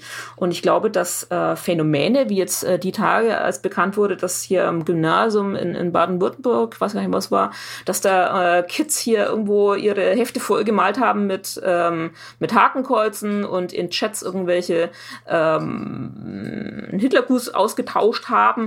Das sind so Dinge, wo ich glaube, dass das schon Einfluss hat, wenn, wenn das quasi normal ist und irgendwie cool ist und irgendwie quasi Grenzüberschreitung. Und das glaube ich schon, dass das was mit einer, mit einer Gesellschaft äh, macht. Und ähm, insofern, das ist das, was mich dann zu der Erkenntnis brachte, die auch in der Kolumne als Überschrift stand, je weniger Hakenkreuze, ähm, desto besser. Das war quasi meine, meine Schlussfolgerung aus dem Ganzen, ähm, dass man diesem, diesem ja, dass man diese Schleusen gar nicht erst öffnet. Und Wolfenstein öffnet Schleusen und zwar massenhaft. Dem würde ich gerne widersprechen. das hatte ich befürchtet. Aber ich möchte, aber ich, ich aber ich möchte so vielen Dingen jetzt, äh, weil wir befinden uns nach wie vor in, in dieser Vermischung aus Gewalt. Die Hakenkreuze werden gerade in Sippenhaft in diese Diskussion genommen für übertriebene Gewaltdarstellung. Und da bin ich fundamental, da, da gehe ich nicht mehr mit. An der Stelle äh, höre ich auf zu diskutieren, weil das für mich überhaupt keinen Sinn ergibt, nicht den geringsten. Es, es, wird, es werden wieder Filme und Spiele durcheinander geworfen. Es wird eben nicht darüber diskutiert, wie Spiele wirken, was genau das Besondere an Spielen ist, sondern es wird eben äh, immer wieder geguckt, hier auch wieder, ähm, es wird ein Film erwähnt, jetzt von, von, von der Petra, ähm, ähm, er ist wieder da, haha, lustig. Etwas ganz ähnliches hat äh, äh Charlie Chaplin äh, in den 40er, in den frühen 40er Jahren gemacht, während der Zweite Weltkrieg noch lief. Und da fanden es tatsächlich alle lustig und bis heute wird gesagt, das ist ein großes Meisterwerk. Letzten Endes äh, äh haben wir offensichtlich keine Kategorien, in denen, denen äh, tatsächlich äh, diskutiert werden kann an der Stelle. Und das finde ich extrem schade, weil dadurch jede sinnvolle Diskussion, jede Diskussion, die tatsächlich zu einem Ergebnis führt und sagt, so und so, das sollte gemacht werden, äh, ähm, verhindert wird. Und wir können eben nicht die Gewaltdiskussion mit der Hakenkreuzdiskussion in einen Topf werfen. Das geht nicht das, weil das eine mit dem anderen genau nichts zu tun hat. Die, wir können noch nicht mal die Hakendiskussion, äh, Hakenkreuzdiskussion in Filmen mit der Hakenkreuzdiskussion in Spielen in einen Topf werfen, weil das eine eben ein nicht interaktives Medium ist und das andere ein interaktives Medium ist. Das muss alles getrennt diskutiert werden. Und wenn wir eben, und, und, und die Fragen, die ich eben gestellt habe, ähm, eben, wie ist denn der das Hakenkreuz ästhetisch eingebunden in die ganze Sache? Wie wird das Hakenkreuz innerhalb des Werkes eingeordnet? Wie wird die faschistische Ideologie eingeordnet? Wie werden die eigenen Spielmöglichkeiten zum dargestellten Faschismus eingeordnet? Welches ethische System konfrontiert mich überhaupt? Und wie kann ich mich diesem System gegenüber positionieren als Spieler? Ja, wie, welche Möglichkeiten habe ich da? Das sind die entscheidenden Fragen, die uns dann eben im Einzelfall diskutiert werden müssen. Und wenn ich an diese Fragen gehe bei Wolfenstein und Wolfenstein als Satire begreife, die es ist und als die es verstanden werden möchte, in dem Augenblick ergeben diese Fragen eine ganz klare Antwort, nämlich, dass das ein antifaschistisches Spiel ist. Das ist ein Spiel, das sich ganz klar gegen Faschismus positioniert, auf eine sehr grelle, bunte, äh, ähm, brutale Art und Weise. Ähm, und äh, ist genau an der Stelle eventuell vergleichbar in seinen semiotischen Mitteln äh, mit mit äh, äh, ähm, äh, Inglourious Bastards, aber in seiner Wirkung muss es natürlich auch wieder gesondert betrachtet werden. Bloß es gibt eben bis bis heute gibt es keine wirklich guten Untersuchungen, die sagen, wenn das so und so getan wird, dann hat das mehrheitlich die und die Wirkung und so weiter. Das sind alles Spekulationen, das ist alles genau die Spekulation, äh, die, die uns 1993 oder 98 oder 96 gesagt hat. Ähm, die, die Kids äh, in Columbine, die sind durch äh, Doom, äh, sind die zu Massenmördern geworden. Das sind alles nur Spekulationen und wir können bei solchen Fragen, bei Fragen der Kunstfreiheit, bei Fragen ähm, äh, der, des Schutzes der Gesellschaft vor Gewalt oder auch Faschismus, können wir uns nicht einfach so auf Spekulation verlassen und sagen, ähm, das ist jetzt alles irgendwie so, so ein Ding, ich, ich mag das nicht und ich glaube, dass das Ganze jetzt hier zu mehr Gewalt führt und so weiter, sondern wir brauchen da Daten. Und die gibt es bei Gewaltgewöhnung, die gibt es bei, bei Abstumpfung ähm, durch, durch Gewaltansehen, da gibt es Daten, man braucht relativ viel Gewalt, bis man da abstumpft, aber diesen Effekt den kann man belegen. Der lässt sich auch bei Computerspielen belegen, ist dort allerdings eher kurzfrist, äh, kurzfristig, das heißt, der hält vielleicht fünf bis zehn Minuten nach dem Spiel an. Tatsache ist auch, dass eine jahrelange mediale äh, ähm, äh, äh, Erfahrung von Gewalt sich tatsächlich auch auf die Erfahrung von Gewalt im Alltag auswirkt, durch Abstimmung übrigens nicht dadurch, dass die Menschen gewalttätiger werden, aber sie werden indifferenter gegenüber Gewalt in ihrer Umgebung, was auch schädlich ist. So, das ist die Sache mit der Gewalt. Was mit Hakenkreuzen ist, wissen wir nicht. Es gibt das Ziel, und das unterstütze ich, der Tabuisierung in der Öffentlichkeit. Das ist okay. Wenn ich privat für mich Computer spiele, in einem Singleplayer-Game gibt es keine Öffentlichkeit. Mit, mit einem, beim, beim Let's Play auch nicht? Es, lass mich das noch kurz zu Ende führen. Es gibt aber ein Kunstwerk, das erstmal, oder, oder ein, ein, ein, ein Werk innerhalb einer Kunstform, das es erstmal als solches zu schützen gibt nach Paragraph 86.3.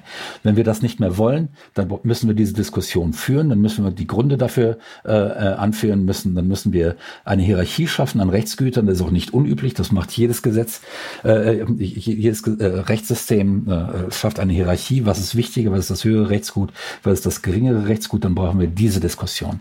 Was wir nicht tun können, dass wir die Hakenkreuzdiskussion anhand der Gewaltdebatte führen, das geht nicht. Ja, finde schon, dass es geht, aber an dem Punkt sind wir halt einfach, äh, we agree to differ, wie heißt das so schön? To not agree? We agree to disagree. Genau. Yeah. Agree to disagree. Ähm, und ich finde es halt gefährlich zu sagen, wir haben noch keine Daten, aber wir lassen es jetzt einfach mal so laufen und, und äh, nehmen das einfach zur Kenntnis, was unsere Freunde bei der USK dazu sagen. Ähm, ja, wir haben, wir haben auch über die gesamtgesellschaftlichen Auswirkungen des Internets noch viel zu wenig Daten, aber da diskutiert auch keiner darüber, das abzuschalten. Also wir befinden uns sowieso heute in dieser Zeit in einem gewaltigen soziologischen Experiment. In einem großen soziologischen Experiment und keiner hat uns gefragt, ob wir das wollen. Keiner hat äh, irgendwie mal vorher eine Feldstudie gemacht, ob das ein gesundes Experiment ist oder nicht. Das Ganze ist sowieso eine ganz äh, gefährliche Situation, in der wir uns befinden. Spiele und auch Spiele mit Hakenkreuzen sind da ein winziger Teil wogegen ich mich wehre, ist eine Ungleichbehandlung. Ich, wir können immer, wir können immer über eine Gleichbehandlung sprechen. Ähm, über, wir können auch über Ungleichbehandlung sprechen, wenn Daten da sind, um diese Ungleichbehandlung zu ähm, begründen, weil das ist, wie unser Rechtssystem funktionieren sollte. Und ich bin strikt dagegen, Ausnahmen zu schaffen innerhalb eines Rechtssystems. Und äh, da ist das Computerspiel für mich vielleicht noch ein Stückchen interessanter, weil ich darin arbeite.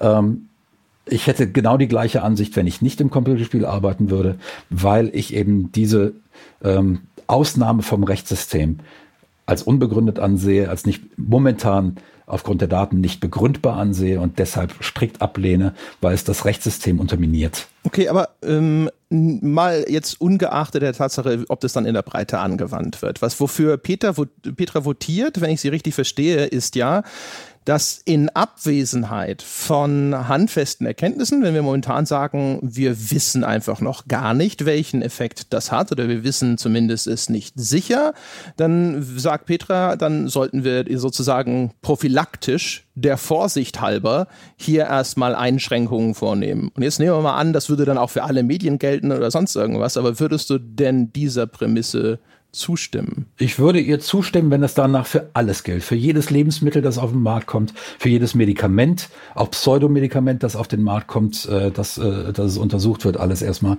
Äh, für jede Medienform, für jede neue Zeitung, die auf den Markt kommt, die muss erstmal getestet werden. Und äh, genau das findet eben nicht statt und weil das auch gar nicht weil das unsere Gesellschaft komplett verändern würde und in einer illiberalen Gesellschaft machen würde, die unter einem völlig anderen Rechtsgrundsatz äh, äh, steht. Ähm, in Deutschland ist es nun mal so, dass letzten Endes erstmal alles erlaubt ist, was nicht verboten ist und dass Verbote nur begründet ergehen dürfen. Das ist ein Rechtsprinzip, das wir nach dem Zweiten Weltkrieg mit, der, äh, mit dem Grundgesetz bekommen haben. Und äh, ich muss ganz ehrlich sagen, dass ich mich in diesem Rechtsgrundsatz wohler fühle als mit dem, das prophylaktisch verboten wird, deutlich wohler als Mensch. Ich kann mir eine Gesellschaft vorstellen, die auf einem anderen Rechtsgrundsatz äh, basiert und trotzdem liberal ist. Dann dauert es halt ein bisschen länger, bis sich die liberale Position durchgesetzt hat jeweils. Ähm, ich glaube nicht, dass es handhabbar ist, weil das einen unglaublichen Prüfaufwand äh, äh, bedeutet, weil ähm, die Prüfkriterien in dem Augenblick immer noch wieder dem Aufweichungsdruck wahrscheinlich unterliegen würden. Ähm, das würde sich nicht ändern. Ich denke, wir haben im Augenblick nicht das optimale System, aber wir haben im Augenblick sicher ein System, das funktioniert. Ich möchte aber prinzipiell, wenn man sich für ein System entscheidet, keine Ausnahmen drin haben. Ja, ich komme von der anderen Seite, indem ich sage, ähm, dass das äh, zur Schaustellen von verfassungsfeindlichen Symbolen per se verboten ist und dass eben diese, diese, Au, äh, diese Ausnahmen von dieser Regelung wirklich sehr, sehr, sehr, sehr, sehr, sehr sorgfältig geprüft werden müssen. Ich meine, das Verbot existiert ja. Es existiert seit, weiß ich, 50 Jahren. Ja, aber dann für alle Medien gleich, richtig? Dann nicht nur für das mhm. Computerspiel. Weiß ich nicht. Ich meine, diese, ähm, wir haben ja auch in anderen Bereichen den Punkt, ähm, die Diskussion, was darf, was darf Satire. Ähm, ja, ja, klar, aber ja, wir, wir kennen uns ja mit Satire deutlich besser aus, weil die gibt es ja schon seit vielen tausend Jahren. Vor 2000 ja, Jahren. Trotzdem, gibt es trotzdem ja, äh, quasi die, die äh, unterschiedliche Meinungen darüber, ob das Böhmermann-Gedicht jetzt noch Satire ist oder schon ein, äh, eine Beleidigung und Unter ein Satirikern gibt es übrigens nur eine Meinung. ja, das glaube ich. Und genauso gibt es in der Computerspielebranche auch nur die ja, Meinung, aber das sind die, dass, die, die sich damit auskennen. Das sind die, die sich damit auskennen. Ich, ich kann keine fachliche, in dem Augenblick keine fachliche äh, Meinung abgeben, wenn ich mich mit dem Medium nicht auskenne. Petra, verstehe ich das dann nicht richtig? Also du äh, gehst davon aus, dass alleine durch die Frequenz, in der das Hakenkreuz in Spielen auftaucht, also ungeachtet der Kontextualisierung, dass das schon bedenklich ist ne? und dass deswegen Gewöhnungseffekte eintreten. Also für mich ist da Wolfenstein in dem Fall ähm, besonders, besonders ähm, krass, weil das ist ja eher so, eine, äh, so ein Gewaltporno, sage ich mal, äh, wo das äh, Symbol ja in extremer, ähm, ja, ja, aber klar antifaschistischer mm, Gewalt. Ja, ja, wobei jetzt ähm, diese, diese Einordnung, ja, diese, diese Rahmung, äh, auf die sich da immer bezogen äh, wird, sehe jetzt in der Form jetzt nicht so. Also ähm, ja, man kämpft, man kämpft gegen die Bösen und ähm, es gibt äh, klare Gegner und äh, man zieht nicht selber im Zeichen des Hakenkreuzes da in die Schlacht. Ähm, trotzdem ist es so, ähm, dass ich 20 Stunden lang hier die Hakenkreuz-Alarm habe. Genau, das meine ich. Also der Kontext ist in, für deine Argumentation unerheblich. Nicht unerheblich, aber ich finde speziell in dem Fall ist es, ähm, ich will nicht sagen Folklore oder Deko, aber ich finde, dass diese Einordnung und diese Kontextualisierung äh, nicht in der Form stattfindet, dass man danach äh, eine halbe Stunde drüber nachdenkt und reflektiert, was habe ich da eigentlich gerade gemacht und äh, wie Max. Das nicht, aber es ist doch übermäßig eindeutig, dass diese Symbolik in einem negativen Kontext dargestellt wird. Ne? Also sei es, dass das entweder unfassbar unmenschlich böse Figuren sind oder idiotisch aber auch unfassbar mächtige Figuren mit äh, unfassbar großen Armeen und unfassbar großen Kampfrobotern. Das ist jetzt nicht so, dass das irgendwelche äh, Pappnasen sind, ähm, die da quasi als, als äh, Gegner ähm, am Start sind, sondern die haben die größten Waffen, die größten Kampfroboter, ähm, die größten Gebäude und die fiesesten Charaktere. Es ist jetzt nicht so, dass man sagt, das sind alles, äh, ja. alles Vollpfosten. Und werden trotzdem bezwungen. Ja, das ist das Ziel, genau. Und gegen dich sozusagen haben die ja nichts ja, auszurichten. Gegen, gegen, gegen mich vielleicht schon. Ja, also du bist stärker. Das stärkste Element in diesem, in diesem Spiel genau. bist ja du der Spieler. Genau. Das schon, aber nichtsdestoweniger ähm, ist dieses, ist dieses dieses an sich in Deutschland verbotene Hakenkreuz-Symbol so dauerpräsent, dass da für mich einfach eine, eine Gänze überschritten ist, auch wenn es in irgendeiner Form äh, gerahmt wird. Ähm, genau. Genau, aber da sind wir bei der Präsenz. Ne? Und da würde ich halt dann fragen, sowas, wenn ein Spiel, das dann das Ganze inszenieren würde wie ein äh, Attentat 1942 oder ähnliches, wenn das sozusagen das Hakenkreuz in der, einer ähnlichen Frequenz verwenden würde, wäre es dann auf einmal problematisch. Ja, das, das Spiel ist in dem Fall ja, ähm, ja insofern da unverdächtig, weil es eine, eine ganz andere Taktfrequenz an den Tag legt. Ja, ja, hypothetisches Beispiel. Nehmen wir an, ein Spiel, das in der Machart, in der, ne, in dem, was es ausdrückt, in der, in der Rahmung und sonst irgendwas. Weil wenn es um, nur um die Frequenz geht, dann sind wir eigentlich ja auch bei der vorherigen Regelung sozusagen, oder beziehungsweise dann ist, dann ist die Regelung nur äh, insofern anders, dass wir sagen, okay, ja, Hakenkreuz, aber maximal, keine Ahnung, eines pro Spielstunde.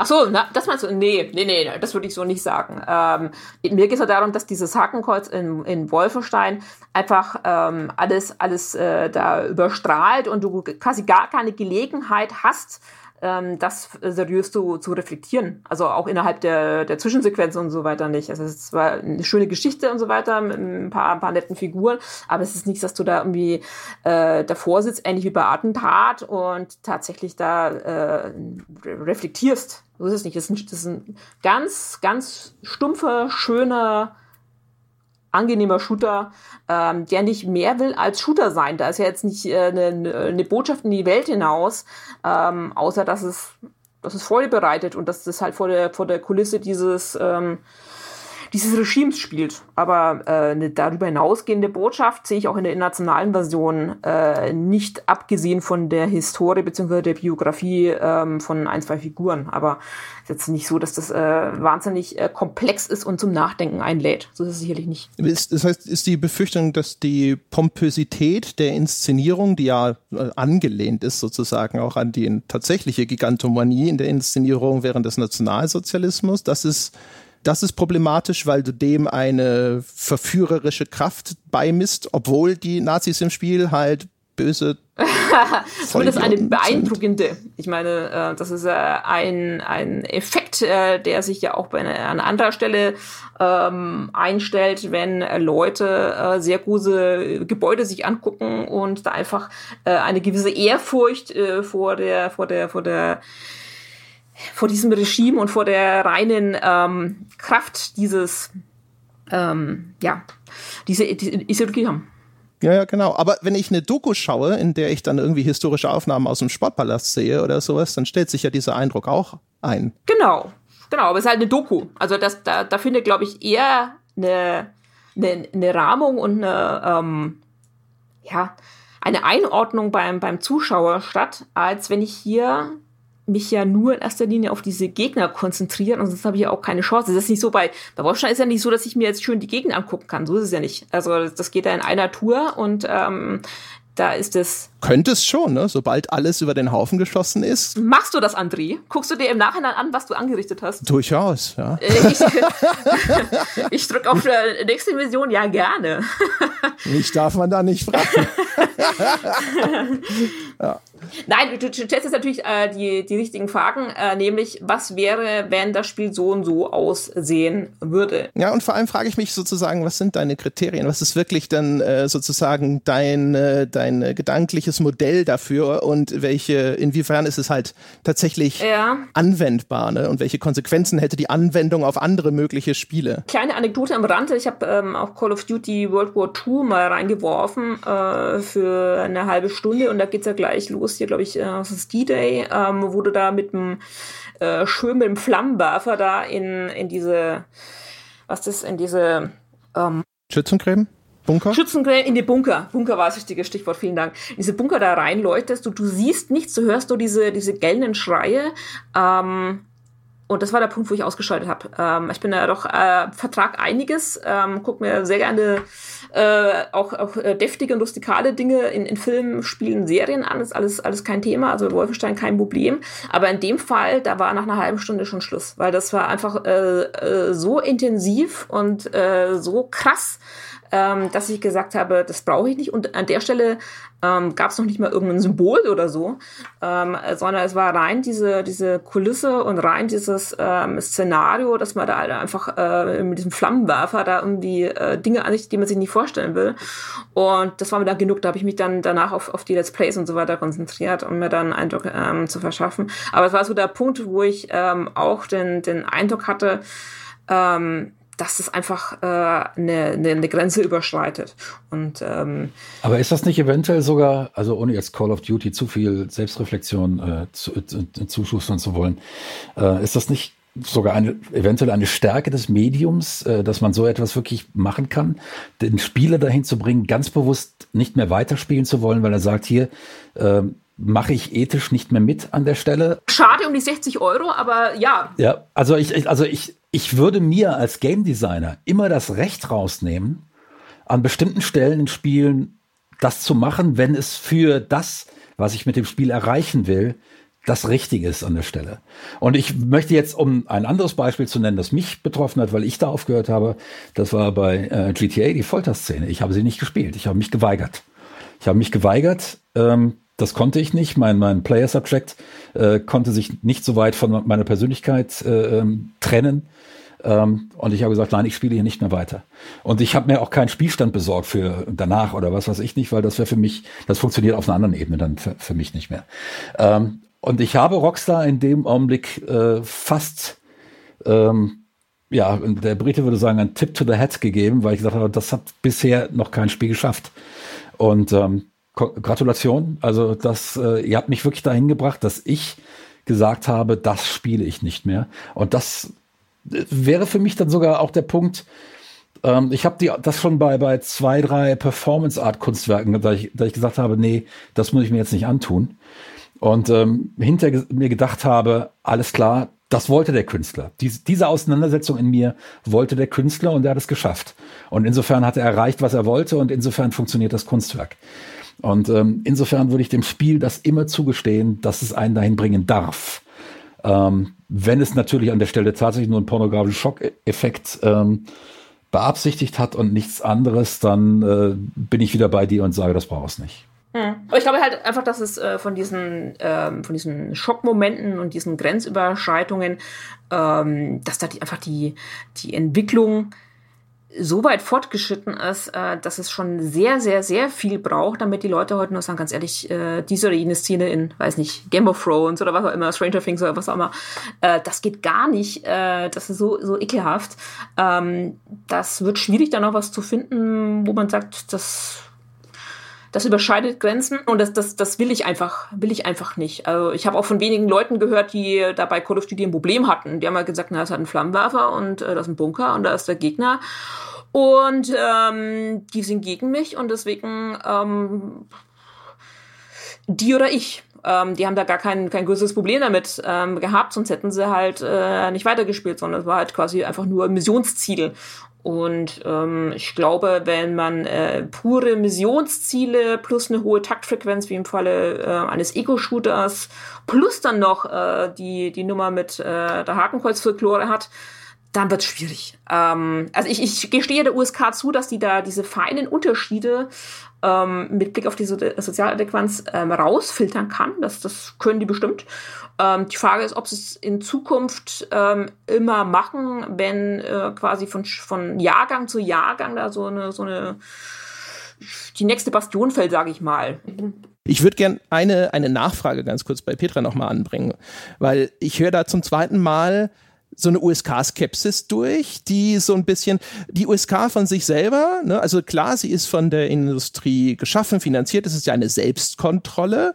Sie behauptet von sich selber natürlich unabhängig zu sein und sie hat dafür ja auch Argumente, ne, dass die Gremien, die hinter diese Beschlüsse fassen, äh, dass die aus irgendwelchen unabhängigen Sachverständigen zusammengesetzt sind, dass die BPJM, die ja nun erwiesenermaßen äh, von der Industrie unabhängig ist, dort auch mit drin sitzt und so. Aber irgendwie habe ich den Eindruck, zumindest, als ob Petra daran zweifelt, dass die USK so richtig industrieunabhängig agiert. Ja, die ist allein schon deshalb nicht industrieunabhängig, weil der Laden ja von der Industrie finanziert wird. Also mit jedem Spiel, das ich da einreiche, finanziere ich ähm, die Infrastruktur und das Personal. So einfach ist das. Genau, aber dass du vermutest, dass das Einfluss nimmt auf die Entscheidung? Nicht zwingend. Ähm, ich sehe nur, dass die Entscheidungen der letzten Jahre, Jahrzehnte sehr industriefreundlich waren. Also im Zweifel werden die Entscheidungen ja pro Industrie getroffen. Das ist ja immer das ähm, es ist ja nicht das Ziel, dass man Sachen vom Markt fernhält, äh, einer, einer Selbstkontrolle, sondern dass man sagt, äh, hier unter welchen Voraussetzungen und Rahmenbedingungen können wir dafür sorgen, dass dieses oder jenes Spiel auf den Markt kommt. Und du kannst ja, wenn du das Geld ausgibst, dich ja auch von der USK ähm, beraten lassen, wie du dein Spiel gestalten musst, damit die äh, da den Stempel draufhauen. Das kannst du ja ganz normal legal kaufen. Ist jetzt nicht so, dass du da jemanden äh, bei WhatsApp anschreiben musst, äh, was der denn dazu sagt, sondern das kaufst du als Dienstleister Dienstleistung ein. Und äh, deshalb äh, ist das Ziel der USK, zu zeigen, ähm, so und so und so muss das Spiel ausschauen, damit es in Deutschland auf den Markt kommt. Und äh, dagegen ist jetzt auch nichts zu sagen. Ähm, ich, ich stelle nur fest, dass die ähm, Spruchpraxis in den letzten Jahren deutlich relaxter geworden ist. Das mag mit der allgemeinen Entwicklung der Gesellschaft zu tun haben, mit Filmen und so weiter, dass man da quasi Schritt hält.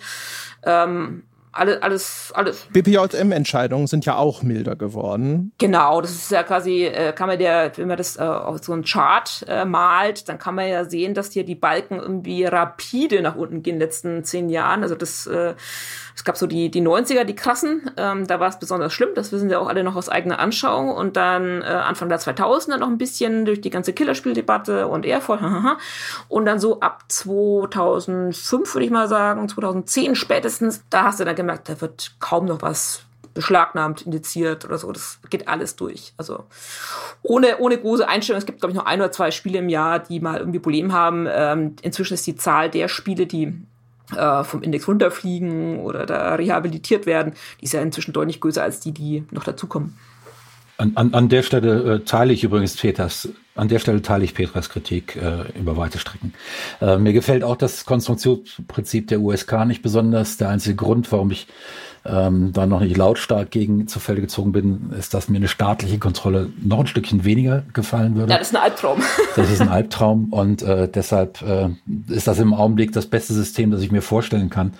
Ähm, und äh, ist aber kein wirklich gutes System. Und äh, da müsste vielleicht auch nochmal eine Diskussion stattfinden, wie man da ähm, doch zu anderen Sachen kommen kann. Die äh, Darstellung von Gewalt in Medien allgemein, ja, da bin ich komplett auf Petras Seite. Da sollte eventuell oder das müsste eigentlich dringend äh, äh nochmal wieder eine neuen, neue Bewertung dessen äh, stattfinden, was da in den letzten zehn Jahren, äh, wie Petra es ja eben auch gezeigt hat, passiert ist.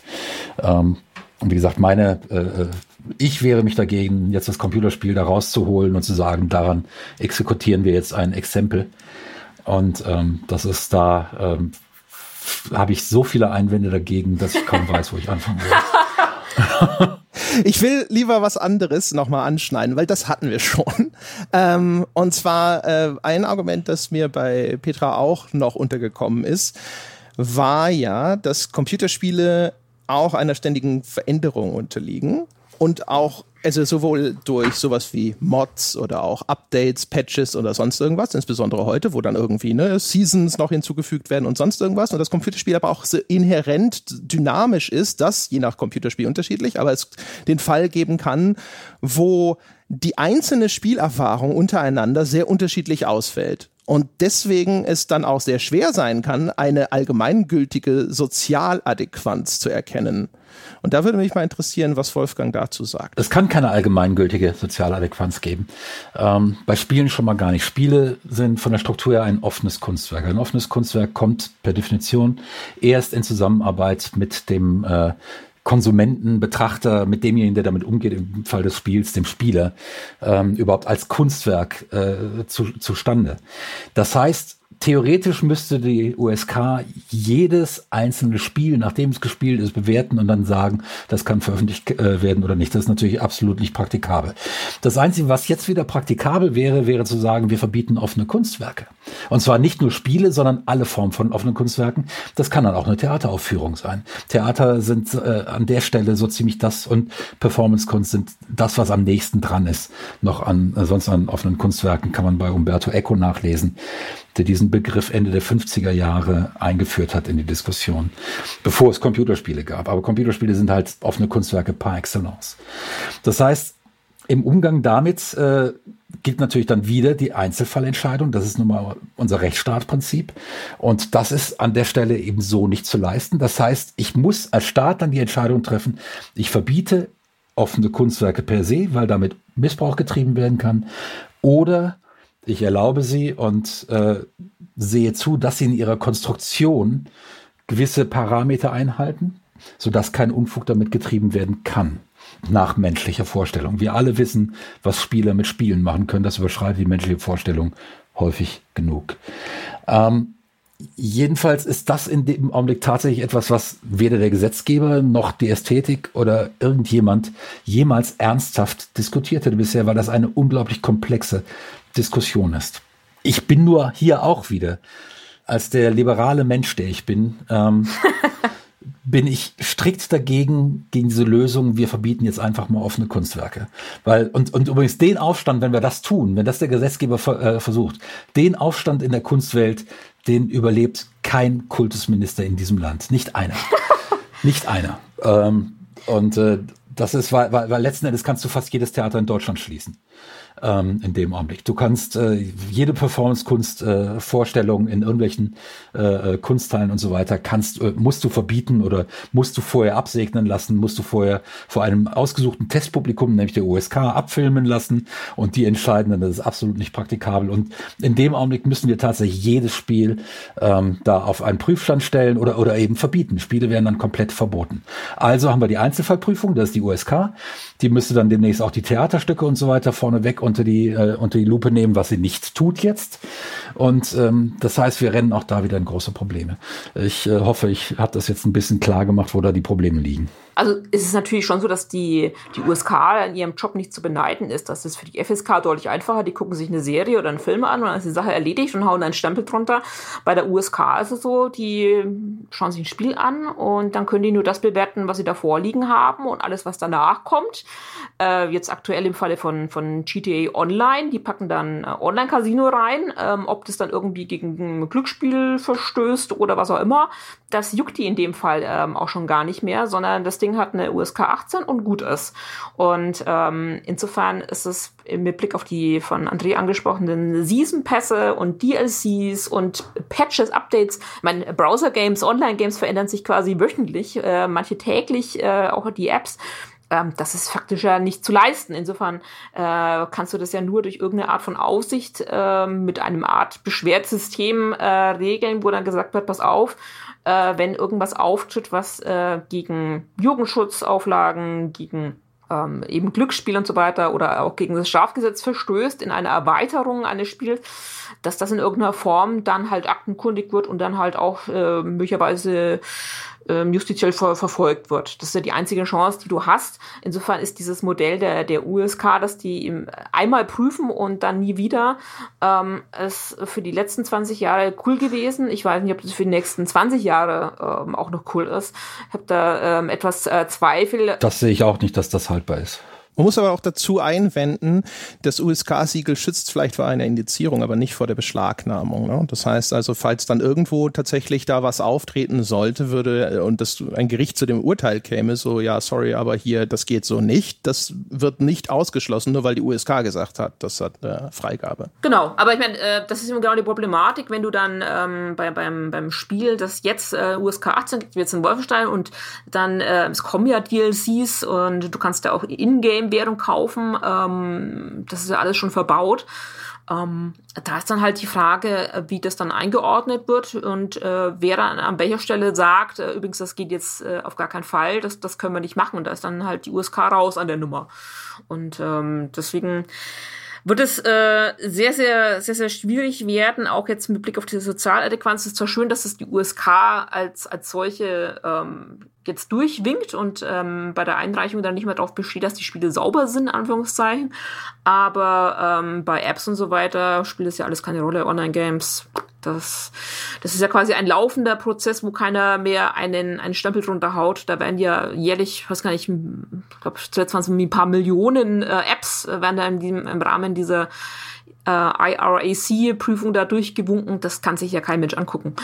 Ja, aber das heißt ja auch, dass jetzt dort schon eigentlich theoretisch natürlich Tür und Tor für Hakenkreuze geöffnet wären, aber genau. die einzelnen Stores selbstverständlich weiterhin Entscheidungshoheit haben. Sieht man ja jetzt sogar bei den Wolfenstein-Releases, wo einzelne Märkte diese internationale Version gar nicht führen bisher. Das ist ja auch meine große Hoffnung.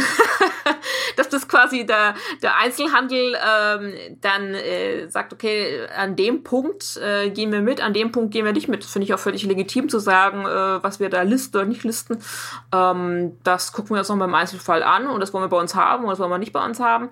Ähm, das ist ja die Entscheidung jedes einzelnen äh, Marktes beziehungsweise jeder Kette und insofern ähm, finde ich das gut, dass die zumindest da nicht alles irgendwie aufs Lager legen, was äh, da auf den Markt kommt, sondern da auch nochmal drüber nachdenken, ob das so sinnvoll ist.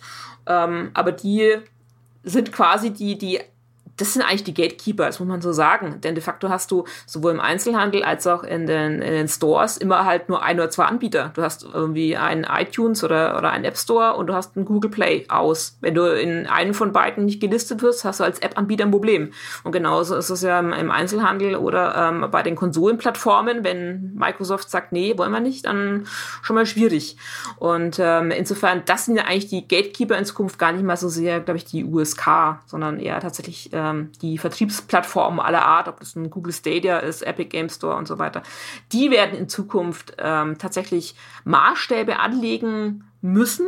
Was wollen sie auf ihren Plattformen haben? Ist das quasi auch mit der Firmenphilosophie von Valve, von Epic und so weiter? Ist es damit kompatibel? Von Google es sind ja sehr viele US-amerikanische Firmen, die haben da auch vielleicht nochmal einen ganz anderen Blick ähm, auf, die, auf, die, auf die ethischen Maßstäbe. Und ähm, die werden in Zukunft darüber entscheiden, ob wir diese Spiele vermehrt sehen oder nicht. Ich glaube, dass Deutschland da jetzt gar nicht so eine große, große Rolle spielt in dem Punkt. Wobei ich glaube ich, äh, also ich, ich, ich finde es absolut okay zu sagen, ein, ein Plattformer, also einer, der so eine Plattform betreibt, der hat, hat die oberste Entscheidungshoheit darüber, dem möchte ich nicht widersprechen. Wenn mir sämtliche Anbieter in Deutschland allerdings letzten Endes dann faktisch unmöglich machen, ein für sozial adäquat befundenes Spiel in Deutschland zu spielen, weil sie alle dann sozusagen nur die alte äh, Rechtsprechung der OSK äh, perpetuieren. In dem Augenblick hätte ich wieder ein Problem, weil ähm, das tatsächlich dann wieder auf ein, äh, eine Zensur durch den Markt hinausläuft, die ich dem Markt insgesamt nicht zubillige. Ja, man hat momentan das Gefühl, dass die ähm, auch kein wirkliches Argument haben, warum sie das nicht wollen. Das ist mehr so ein, so ein Unbehagen, würde ich mal sagen. Äh, also das, die, die könnten das auch nicht wirklich begründen, warum sie das nicht aufs Lager nehmen, sondern äh, das ist einfach nur so ein äh, Hakenkreuze. Ja, wir wollen, ja, wir wollen Erst nicht in der mal Bild stehen, gucken, wie ich. sich das, das entwickelt. Das, das, ja, genau. Ja, ja. Media, Mediamarkt Ja. verkauft Hakenkreuzspiele. Oh my God. Ja, glaube ich auch. Ähm, aber ich meine, gut, ich, ich denke mal, auf Steam wird es die Version geben. Ich habe jetzt noch- gar nicht geguckt. Ähm, Ist sie, ja, ja. ich spiele auch keine Shooter, so gut wie keine Shooter mehr, weil ich sie nicht mehr kann. Ich bin zu alt. Und äh, ja, das ist so. Das ist so, das ist so. Ich meine, 58, da sind die Reflexe tatsächlich selbst im Easy Mode kaum noch äh, kompatibel. Also ich, ich brauche eigentlich den God Mode, um, um Shooter noch erfolgreich zu spielen und dann wird es auch schon manchmal knapp. ähm, aber nee, es ist äh, Tats Tatsache ist, ähm, der Markt ist noch mal, dann nochmal wieder ein anderes Thema. Wie reagiert der Markt? Und ich kann jeden Einzelhändler verstehen, der sagt, ich möchte morgen nicht äh, von Bild aufs Korn genommen werden ähm, und äh, Opfer äh, der, der größten Heuchelbrigade Deutschlands werden. Ähm, das, äh, das verstehe ich komplett. Äh, wenn ich dann, wenn ich überhaupt keinen Zugang mehr hätte, also wenn der Zugang komplett verschlossen würde durch eine ganze Serie solcher Maßnahmen, dann hätte ich wieder ein Problem, ähm, weil das äh, dann müsste man wieder über Oligopole Marktstrukturen beziehungsweise das Aufbrechen von Oligopolen Marktstrukturen reden. Hm. Naja gut, wir haben in der Vergangenheit schon gesehen, dass, also man kann diesen Korridor sehr eng machen, aber völlig ausschließen konnte man das ja noch nie. Ähm, was ja ganz interessant ist, ist natürlich auch, ähm, die ganze Bandbreite möglicher Folgen oder sowas äh, ist ja vielleicht noch gar nicht absehbar. Also bei uns im Forum hat jemand zum Beispiel auch so noch gesagt, so was ist denn dann mit den ganzen Screenshot- und Videoaufnahme- und Sharing-Funktionen auf den einzelnen Plattformen, ne, die ja von den Konsolen gerne von Haus aus mitgeliefert werden. Weil das Interessante so ein bisschen an diesem Rechtskonstrukt ist ja, das Kennzeichen, jetzt nehmen wir mal an, das wäre das Hakenkreuz oder sowas, das bleibt ja immer verboten nur das Kunstwerk, das es enthält, wenn es denn sozial adäquat ist, das äh, ausnahmsweise nicht. Deswegen zum Beispiel ja auch äh, das Hakenkreuz auf der Umverpackung auf einer DVD-Hülle oder sowas ist nicht automatisch erlaubt, weil der Film darin. Weil die ist Werbung. Ja, ja, genau. Ne? genau. Also, und das würde dann ja genauso gelten. Jetzt wissen wir, dass äh, auf Steam es sowieso schon eine ganze Weile Diskussionen darüber gibt, dass da quasi äh, Nazi-Gruppierungen oder sonst irgendwas unterwegs sind. Aber ich sag mal, auch das würde ich sagen, wird wahrscheinlich dazu führen, dass auf Plattformen wie zum Beispiel bei Sony und Microsoft, glaube ich, erstmal auf absehbare Zeit schon auch erhebliche Vorsicht walten wird, würde ich sagen. Und das ist auch okay. Das ist komplett okay. Also da, da habe ich überhaupt nichts gegen. Also das ist, äh, da, das ist, also damit vorsichtig umzugehen, um Gottes Willen, ja, man muss sehr vorsichtig damit umgehen. Man sollte genau wissen, warum man ein Hakenkreuz darstellt. Ja, das ist, äh, da, da brauchst du eine gute Begründung für. Und natürlich muss man sich das alles angucken. Und das ist ein schwieriges Thema. Das ist auch ein Thema, das äh, man nicht mal einfach so äh, einem Zwölfjährigen aufdrücken kann und sagen, entscheid das mal. Also die meisten 28-Jährigen, die ich, die ich kenne, sind damit überfordert. Ähm, das Problem ist, dass wir sehr viele Diskussionen äh, eben dann mit der Holzhammer-Methode führen und äh, da so ein Prinzip Prinzip reinbringen wollen. Und diese Prinzipien, die schaden dann aber meist mehr, als äh, dass sie nützen. Und wenn ich das, äh, wenn ich es richtig verstanden äh, hatte, dann ist es auch so, dass die, selbst die USK äh, den Let's Playern und auch den Redaktionen empfiehlt, diese Spiele nicht losgelöst oder außerhalb des Kontextes ähm, tatsächlich zu zeigen. Das ist ja die Frage für, für die Gronks und Pizmeets dieser Welt, äh, wie gehen die mit solchen Spielen um? Das muss jetzt gar nicht mal ein Wolfenstein sein, sondern das ist dann beim For the Darkness of Times und so weiter. Äh, spielen die das? Machen die das? Und ähm, ist, das, ist das alles okay, was die da tun? Die müssen zumindest damit rechnen, dass YouTube dann die Videos wieder runternimmt, ne? Weil YouTube ist dann ja auch teilweise relativ äh, hart bei solchen Sachen. Der nächste Gatekeeper, ja. Ja, und halt genau. Oder halt, wenn es jetzt um redaktionelle Berichterstattung geht und so bei Screenshots. Ne? Also ist nicht so, dass jetzt irgendwo äh, auf einmal alle Redaktionen sagen können, so, okay, cool. Ja, jetzt ist alles Ge egal. Ge gepriesen ist der Podcast. Dürfen wir Hakenkreuz sagen? Ganz genau. Ja.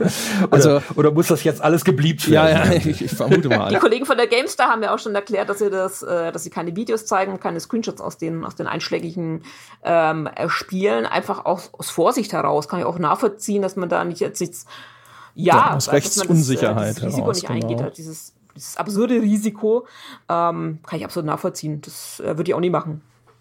Ja, wo, wo, wo, wo, wobei, ja, es ist aber, wie gesagt, auf der anderen Seite wird natürlich beispielsweise zu, so ein Musical wie The Producers ist äh, massenhaft berichtet worden. Und wenn du die, die Rezensionen anguckst, sind auch überall Bilder mit Hakenkreuzen drin. Ähm, also eigentlich sollte das sicher sein. Aber ja, natürlich, wir haben die nächste Rechtsunsicherheit geschaffen. Äh, da gibt's bestimmte Dominoeffekte. Das muss jetzt alles mal bis zum Ende erstmal umkippen und gucken, äh, äh geguckt werden, äh, wie sich das alles einordnet. Wir haben halt, wie gesagt, eine komplett neue Kunstform.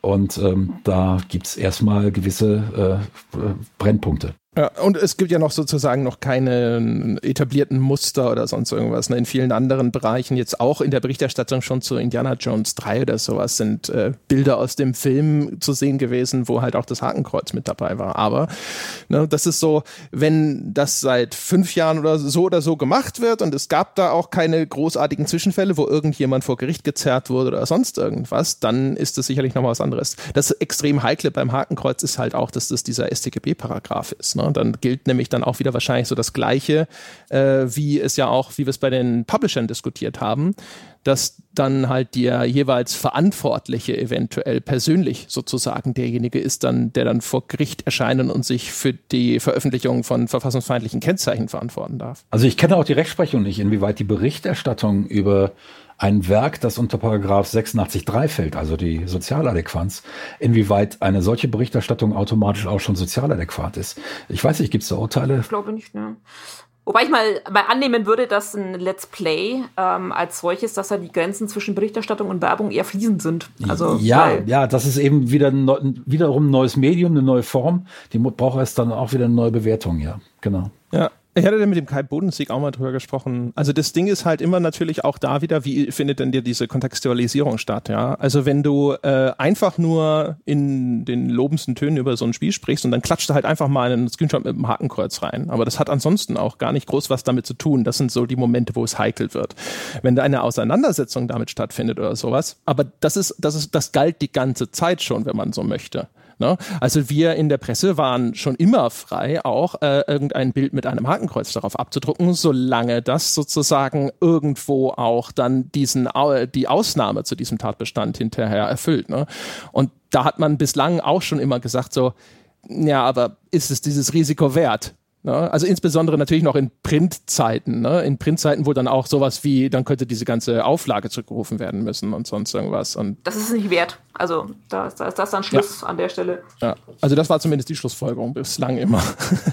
Mal schauen, wie sich das entwickelt. So, ich sage vielen Dank an euch beide. Vielen Dank, Petra. Gerne. Vielen Dank, Wolfgang. Ja, gerne. Ich bedanke mich auch bei Petra. Sehr gerne. Wir trinken dann demnächst mal ein Bier und dann. Köln kommt und. Auf ein Bier. Genau. Köln, genau. Köln ist äh, nächste Instanz. Genau. Genau, und wunderbar. Und äh, äh, auch euch da draußen, wie immer, vielen Dank fürs Zuhören. Äh, ihr wisst ja, wie es so ist. Ne? Wenn ihr uns etwas Gutes tun wollt, dann schaut ihr auf iTunes vorbei und gebt die äh, verdiente 5-Sterne-Wertung. Normalerweise mache ich an der Stelle so eine total organische Überleitung, direkt aus dem Thema raus. Aber jetzt irgendwie mit den Hakenkreuzen fällt mir erstens nichts ein und ich weiß auch nicht, wie sagt die nicht das wäre. Im Zweifelsfall wäre es geschmacklos. Deswegen auch, auch nur der nüchterne Hinweis. Und das, das hält mich normalerweise nicht auf.